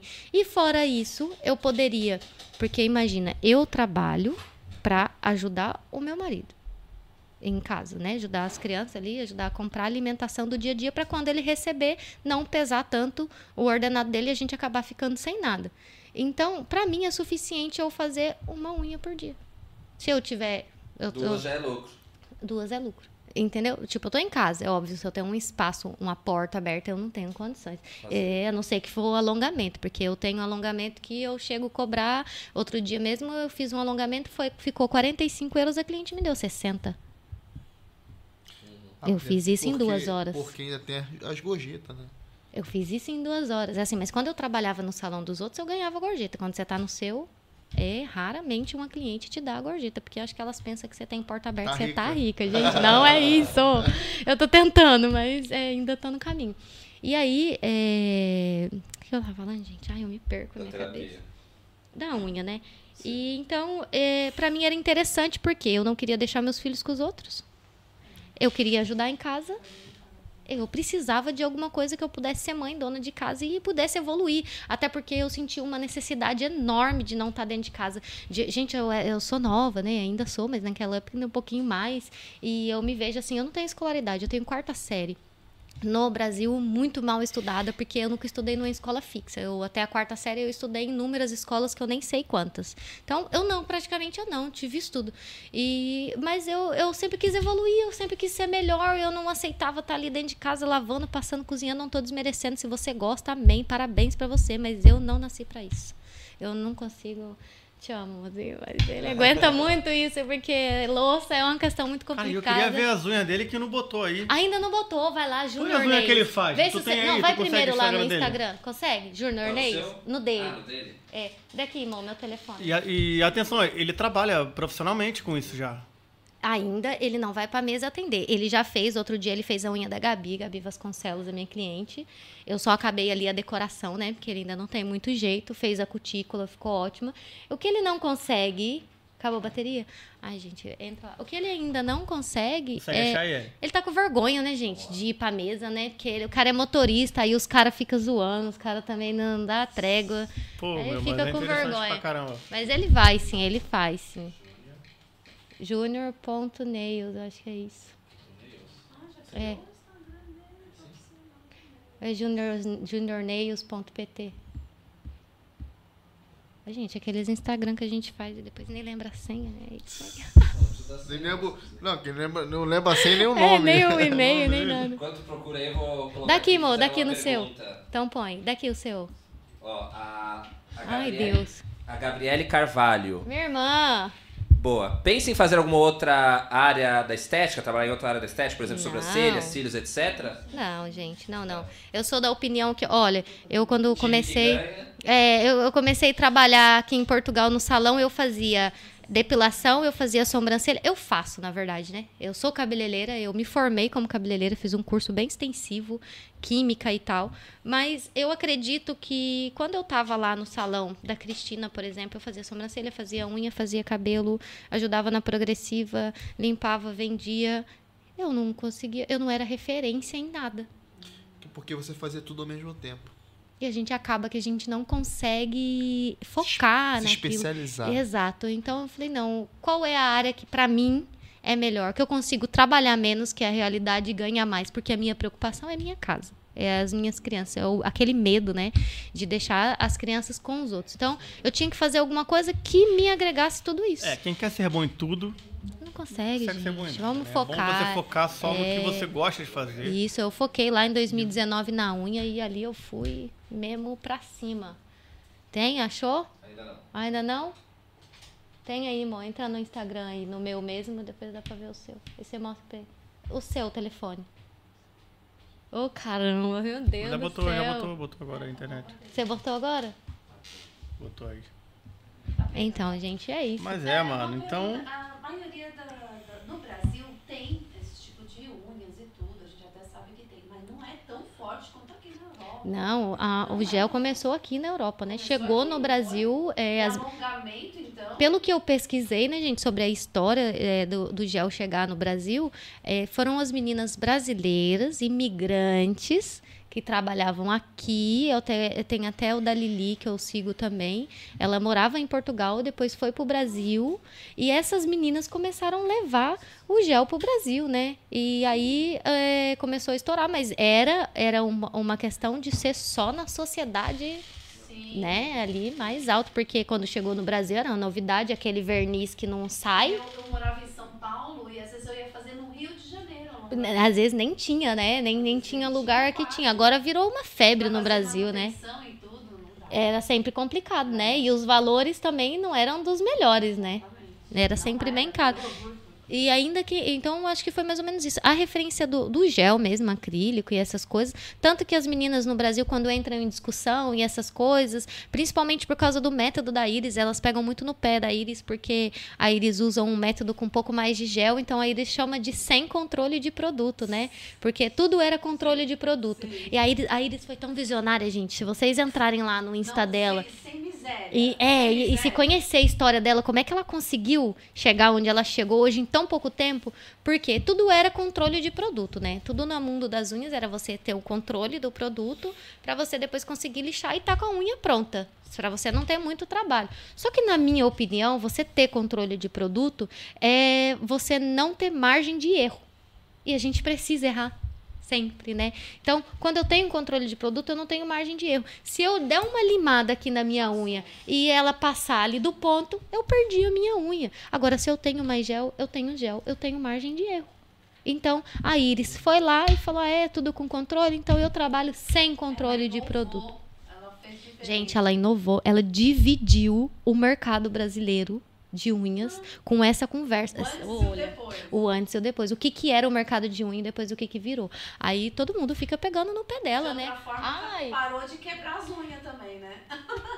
A Elizabeth comentou que a Elizabeth, primeira vez que ouviu falar de unha 100 de gel foi há 20 anos atrás, o preço era 100 euros. Ela sempre fala isso, era a Beta. Aham. lembro. Era muito caro. Era Isso aqui, né? ainda, aqui né? em Portugal. Era uma novidade Isso, assim. aham, 20 anos. Quem trabalhou nessa época ganhou dinheiro. Ganhou, viu? Nossa. Aí o que que acontece? Essas meninas brasileiras que há 20 anos atrás estavam aqui na Europa e conheceram o gel, conheceram o acrílico, levaram para o Brasil. Isso já tem no Brasil há pelo menos 10 anos, o gel. O gel já tem no Brasil há pelo menos 10 anos. Só que era muito restrito a, a uma classe social. Não, e lá, no- aqui não existe unha normal. Avisa que quem quer vir pra cá. Gente, depois- não.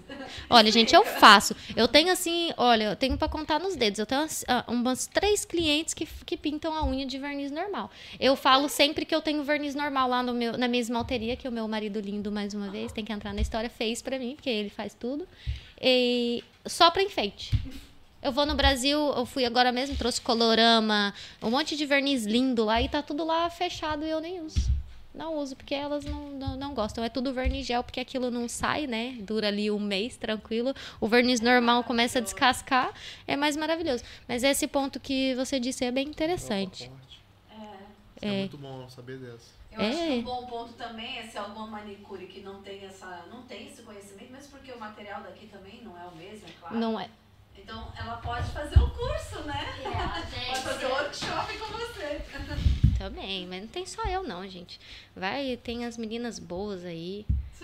Tem muita gente boa. Às vezes as meninas vão lá no meu Instagram, ai, a Cris, a melhor. Gente, eu não, não quero ser a melhor, não. Eu quero. Eu, é, outro dia também a Nádia, a Nádia mandou assim. Eu gravei um curso online ontem, né? Fiz a gravação do curso. Aí a Nádia mandou assim lá pra mim no Stories. Ah, ela vem a Cris ataca novamente. Eu falei pra ela, adoro. Adoro você fazer vocês correr atrás do prejuízo. Porque Eu não já disse e vou repetir, eu não sou melhor que ninguém. Mas é, ali, antes de eu começar com essa história de Instagram, de realmente mostrar o meu resultado, as pessoas comentarem, as meninas que estavam à minha volta, apesar de ser brasileiras, ainda não faziam a unha assim, porque estavam habituados. Aqui para elas, para né, o pessoal aqui na Europa, você fazer a unha, você ir lá, bas- dá- desbasta a unha, não faz cutícula nem nada e pinta. Elas só querem estar com verniz na unha, tá com a unha apresentável. Elas não querem isso aqui tudo, assim, no dia a dia, né, no salão, no salão típico português, você não fica fazendo decoração, você não fica fazendo esse público te procura. Né? Era o público que eu queria, o público que eu almejei e é o que eu tenho hoje. Entretanto, eu tive que fazer muito gelinho, gente, para chegar aqui. É, e aí eu falei assim, eu falei até pra Nádia, eu falei, eu adoro fazer vocês correrem atrás do prejuízo. Porque elas me vendo, querendo ou não, muita gente nem comenta, nem fala assim, ai, que legal, continua, porque eu tô me inspirando em você. Não, elas preferem ficar ali escondidinha. Outras não, ai, Cris, que legal, eu quero aprender, eu quero fazer. Mas- Como é que é? Você vende curso online? Também, sim. Na plataforma da Hotmart, gente. Ah, é? Legal. Eu tenho um, mas eu. Fala tudo. É. fala Ai, tudo. gente. E quem grava pra Eu você o vim curso? aqui. Eu me vi. Eu, eu mesmo. É, eu, eu mesmo. Não, dessa Você- vez. Você cruza, bate, É. cabeceia. Dessa vez é, foi o primo do Ju que, que gravou pra mim. Foi o Gabriel, foi lá ontem gravar pra mim. Ó, a Clara Mas- colocou aqui. Clara Caldeira, parabéns. É, parabéns pelo. Pelo um trabalho. instante, deixa eu só arrumar aqui que tá. Cortou aqui a, a parte. É isso, pronto. Parabéns pelo lin- lindo trabalho e pela história inspiradora, Cris. Tenho certeza que chegará um dia que você será apenas mentora, ajudará muitas pessoas do seu nicho. Obrigada, Clara. Beijinho. Clara também é maravilhosa, trabalha com marketing, é irmã de uma amigona, trabalhava comigo lá no salão da Cristina, também é uma pessoa muito especial, a Kelly, fez um chá de bebê surpresa. Um dia eu fiz um chá de bebê, gente, lá em casa, o chá de bebê da Valentina, convidei algumas pessoas, mas ninguém, assim, apareceu, dava pra contar nos dedos, né, amor? Pois a, a e a gente fez uma mesinha assim simples, era uma coisa simples, uma comemoração simples. Eu, não- eu nunca fui nada de, sabe? Eh, Meus parabéns com as minhas crianças, um bolinho, parabéns pra você e eu te amo. E bora, né? A gente comemorar ali. Foi ela nasceu, foi de mim, não foi de 300 pessoas. E aí eu tava lá esperando que nada ia acontecer na minha vida, tava lá só tudo bem lá no chá de bebê. Pois a Kelly chegou com decoração, né, irmão? O bolo maravilhoso, lindo. A irmã da Clara, a Kelly, muito maravilhosa, sempre me ajudou muito psicologicamente. Eu tô tentando achar. Achei. Gente, eu gostei de falar aqui não ia gravar. Vocês podem me convidar de novo.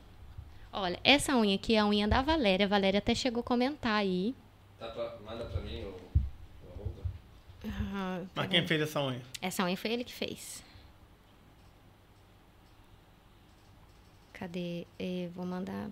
Pode mandar pro Rocha aqui pra mim. Pode vir Portugal. Acho que eu já enviei. Ah, tá bom no Instagram? É, foi no Instagram. Eu aqui nesse telefone eu não tenho o WhatsApp deles. Tranquilo.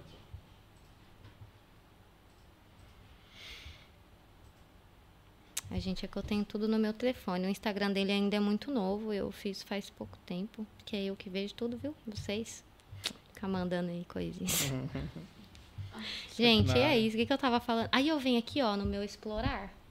Aí eu vejo aqui uma coisa linda que eu gosto. Olha que coisa linda. Eu vou lá, sento na minha mesa, já tiro essa que tá na minha mão e já faço essa aqui. E posto lá e já vem uma menina doida, já quer também, já acha bonita e assim a gente vai fluindo. Não tem aqui, irmão. Eu vou ter que mandar depois pra vocês fazerem um tape aí só com as unhas do Ju, né? Não tá nesse Instagram? Não, aí não tem, não. Acho que já bateu o horário bom aí, né, mano? Até quanto, isso quanto tempo já de live? Ah, já bateu. Sei lá. Bastante. Duas horas e tal, acho que foi. É, gente, eu não cansei de falar ainda não. Vocês estão cansados?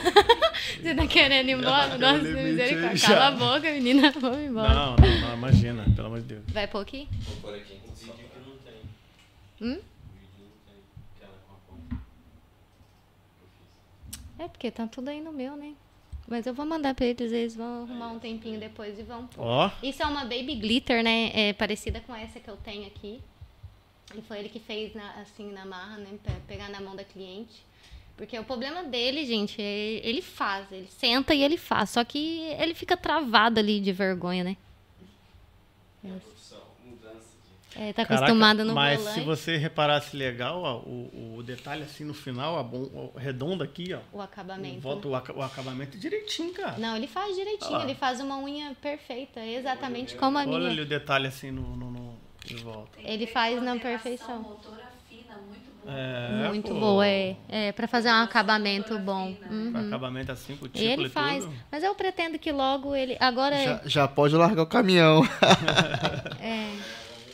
Ah, dá, gente. Ele, se ele, eu falo pra ele, é, se ele trabalhar a mesma quantia de horas que ele trabalha no caminhão e suponhando, né, gente, que tenha cliente pra isso, que com certeza tem, porque é uma inovação. Sempre que a gente inova, que a gente tá na frente, a gente tá sempre na frente. É, não é uma inovação. Eu falo pra ele, às vezes ele acha até que é brincadeira minha, mas não é. Ele é bonito, é um rapaz, chama atenção. Vai chamar atenção, vai atrair nem um pouco. Olha, as clientes ficam loucas. Não fica preocupada. As clientes, eu tenho uma portuguesa, tem uma portuguesa lá doida que ela chega lá e fala assim pra mim: "Ai, não é possível, você vai colocar um borracho desse aqui, porque você vai perder o seu marido". Eu falo: "Gente, se eu tiver que perder o meu marido, eu vou perder o meu marido em qualquer momento da vida".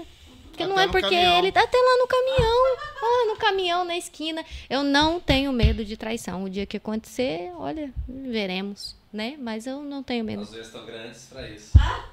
É, gente, eu não, só não conheço, não sei a minha reação, né? Que eu sou meio maluca, assim. Mas não, mas não. Graças a Deus, eu acho que o que leva o, o bom relacionamento é isso, sabe? É a gente não tá. Se eu tô longe, eu- mesmo que eu, eu perguntei, né, pros meninos se ele poderia me acompanhar, a gente não sabe, né? Se os meninos falam assim, ah, não, Cris, é uma questão, estúdio e tal. Mas pronto, pode acontecer, pode ter lugar que ele não possa me acompanhar. Não é porque eu tô aqui, tô aqui com vários rapazes, que ele vai estar, onde você tá, o que, que você tá fazendo, como é que é. Aí tem a história do telefone, né? Esse telefone aqui é o dele. E lá em casa, se tá os dois telefones em cima da mesa, e eu tenho a minha conta aqui, tem a conta dele ali no meu e a dele aqui na minha bancária, né? Eu venho aqui no telefone dele, gente, pumba. Eu vou lá, vejo o que eu quero e mexo o que eu quero e ponho ali de volta no lugar. Não tem telefone dele. Tem telefone dele e meu, porque a hora que a gente vai sair, cada um precisa de um. Mas é que não tem, sabe? Graças a Deus, a nossa relação quanto a essas coisas é muito tranquilo. E Confiança. Não fica procurando coisas. Não, não sou neurótica, não. Não, porque o dia que eu tiver que saber, eu vou saber. E eu também não tô afim que esse dia chegue logo, porque por enquanto eu tenho que aproveitar, né? não, não tô afim, não. Ó, a Suelen perguntou aqui: quais técnicas são mais utilizadas na unha que você faz? Fibra, imersão? Gente, não trabalho com imersão em pó, se foi isso que você tá dizendo, imersão em pó pra mim, só se for unha curta, porque não é uma técnica com muita resistência. Mas aqui em Portugal a técnica mais vendida é o gel, né? Só gel, tipo gel na unha com molde.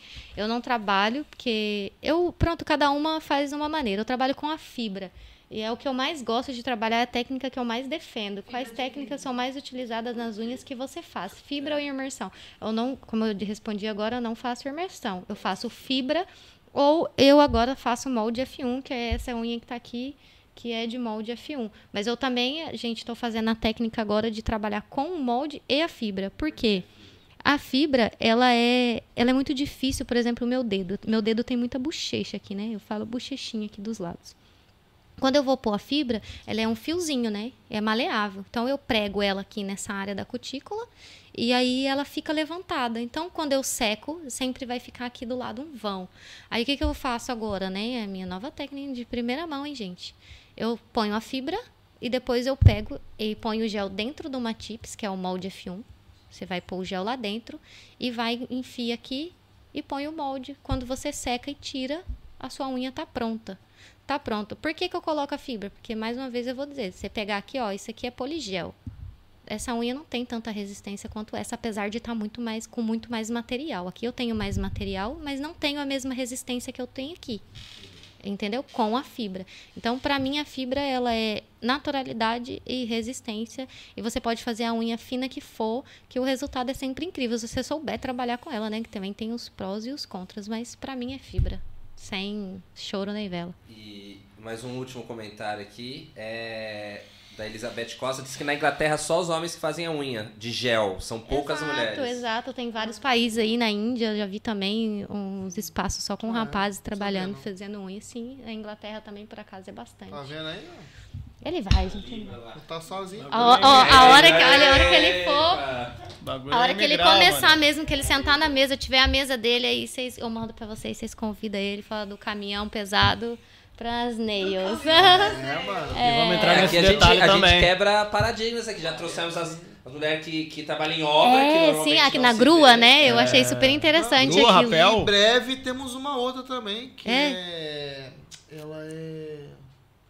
Acho que esse o nome, mas ela também tá- é na obra também. Ai, gente, eu acho incrível, mas eu não tenho coragem. Tá vendo? Cada um, cada um tem que fazer aquilo que acha importante, que tá feliz e que tá bom. Se você tá feliz, tá tudo certo, fazendo o que você estiver fazendo. É isso. Bora, bora É isso aí, finalizar mané, vambora. horas, Ai, né? gente, eu não Fechou? queria ir embora, não. Né? Tá vendo? pra quem, pra quem tá Ai, gente, eu gostei. Vocês não querem que eu venha É. trabalhar aqui? Eu venho. De manhã, É, né? de manhã eu tava nervosa. Ai, Tava. nossa. Eu mandei logo pro, pro Gabriel, logo Foi, 9 horas da manhã. Falei, Gabriel, não sei não, tô muito nervosa, acho que eu não vou. Já era, já divulgando. Eu falei, eu falei Já pra tava. você que depois, depois dos A hora que eu 10, cheguei aqui, eu É não- cinco minutos, eu acho que é, um, é o suficiente. Não, não, eu gosto não, de falar. Não, é que tem muita coisa pra me falar ainda. Mas, gente, eu vou aproveitar que eu tô acabando, tá bom? E olha, sejam felizes. Sempre há um novo horizonte. Nunca é tempo de desistir. É, se Deus te deu a oportunidade de mais um dia, velho, de verdade.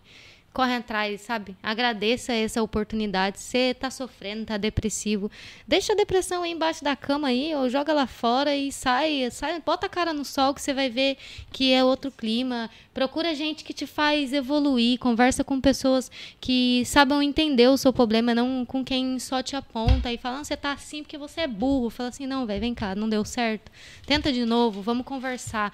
É, se afasta de quem não quem não te faz bem, quem, quem só te oprime, quem só te diz mal. A agressão é, não é só física, a agressão psicológica. é, eu acho que às vezes é até muito pior do que mes- mesmo chegar a vias de fato. Às vezes as pessoas ficam assim: ah, você não pode, você não consegue, você é favelada, você tem quarta série, você não pode. Fica aí mesmo, que aí é o seu lugar. Velho, quando eu cheguei aqui, gente, desculpa, eu sei se vocês querem ir embora, mas rapidinho.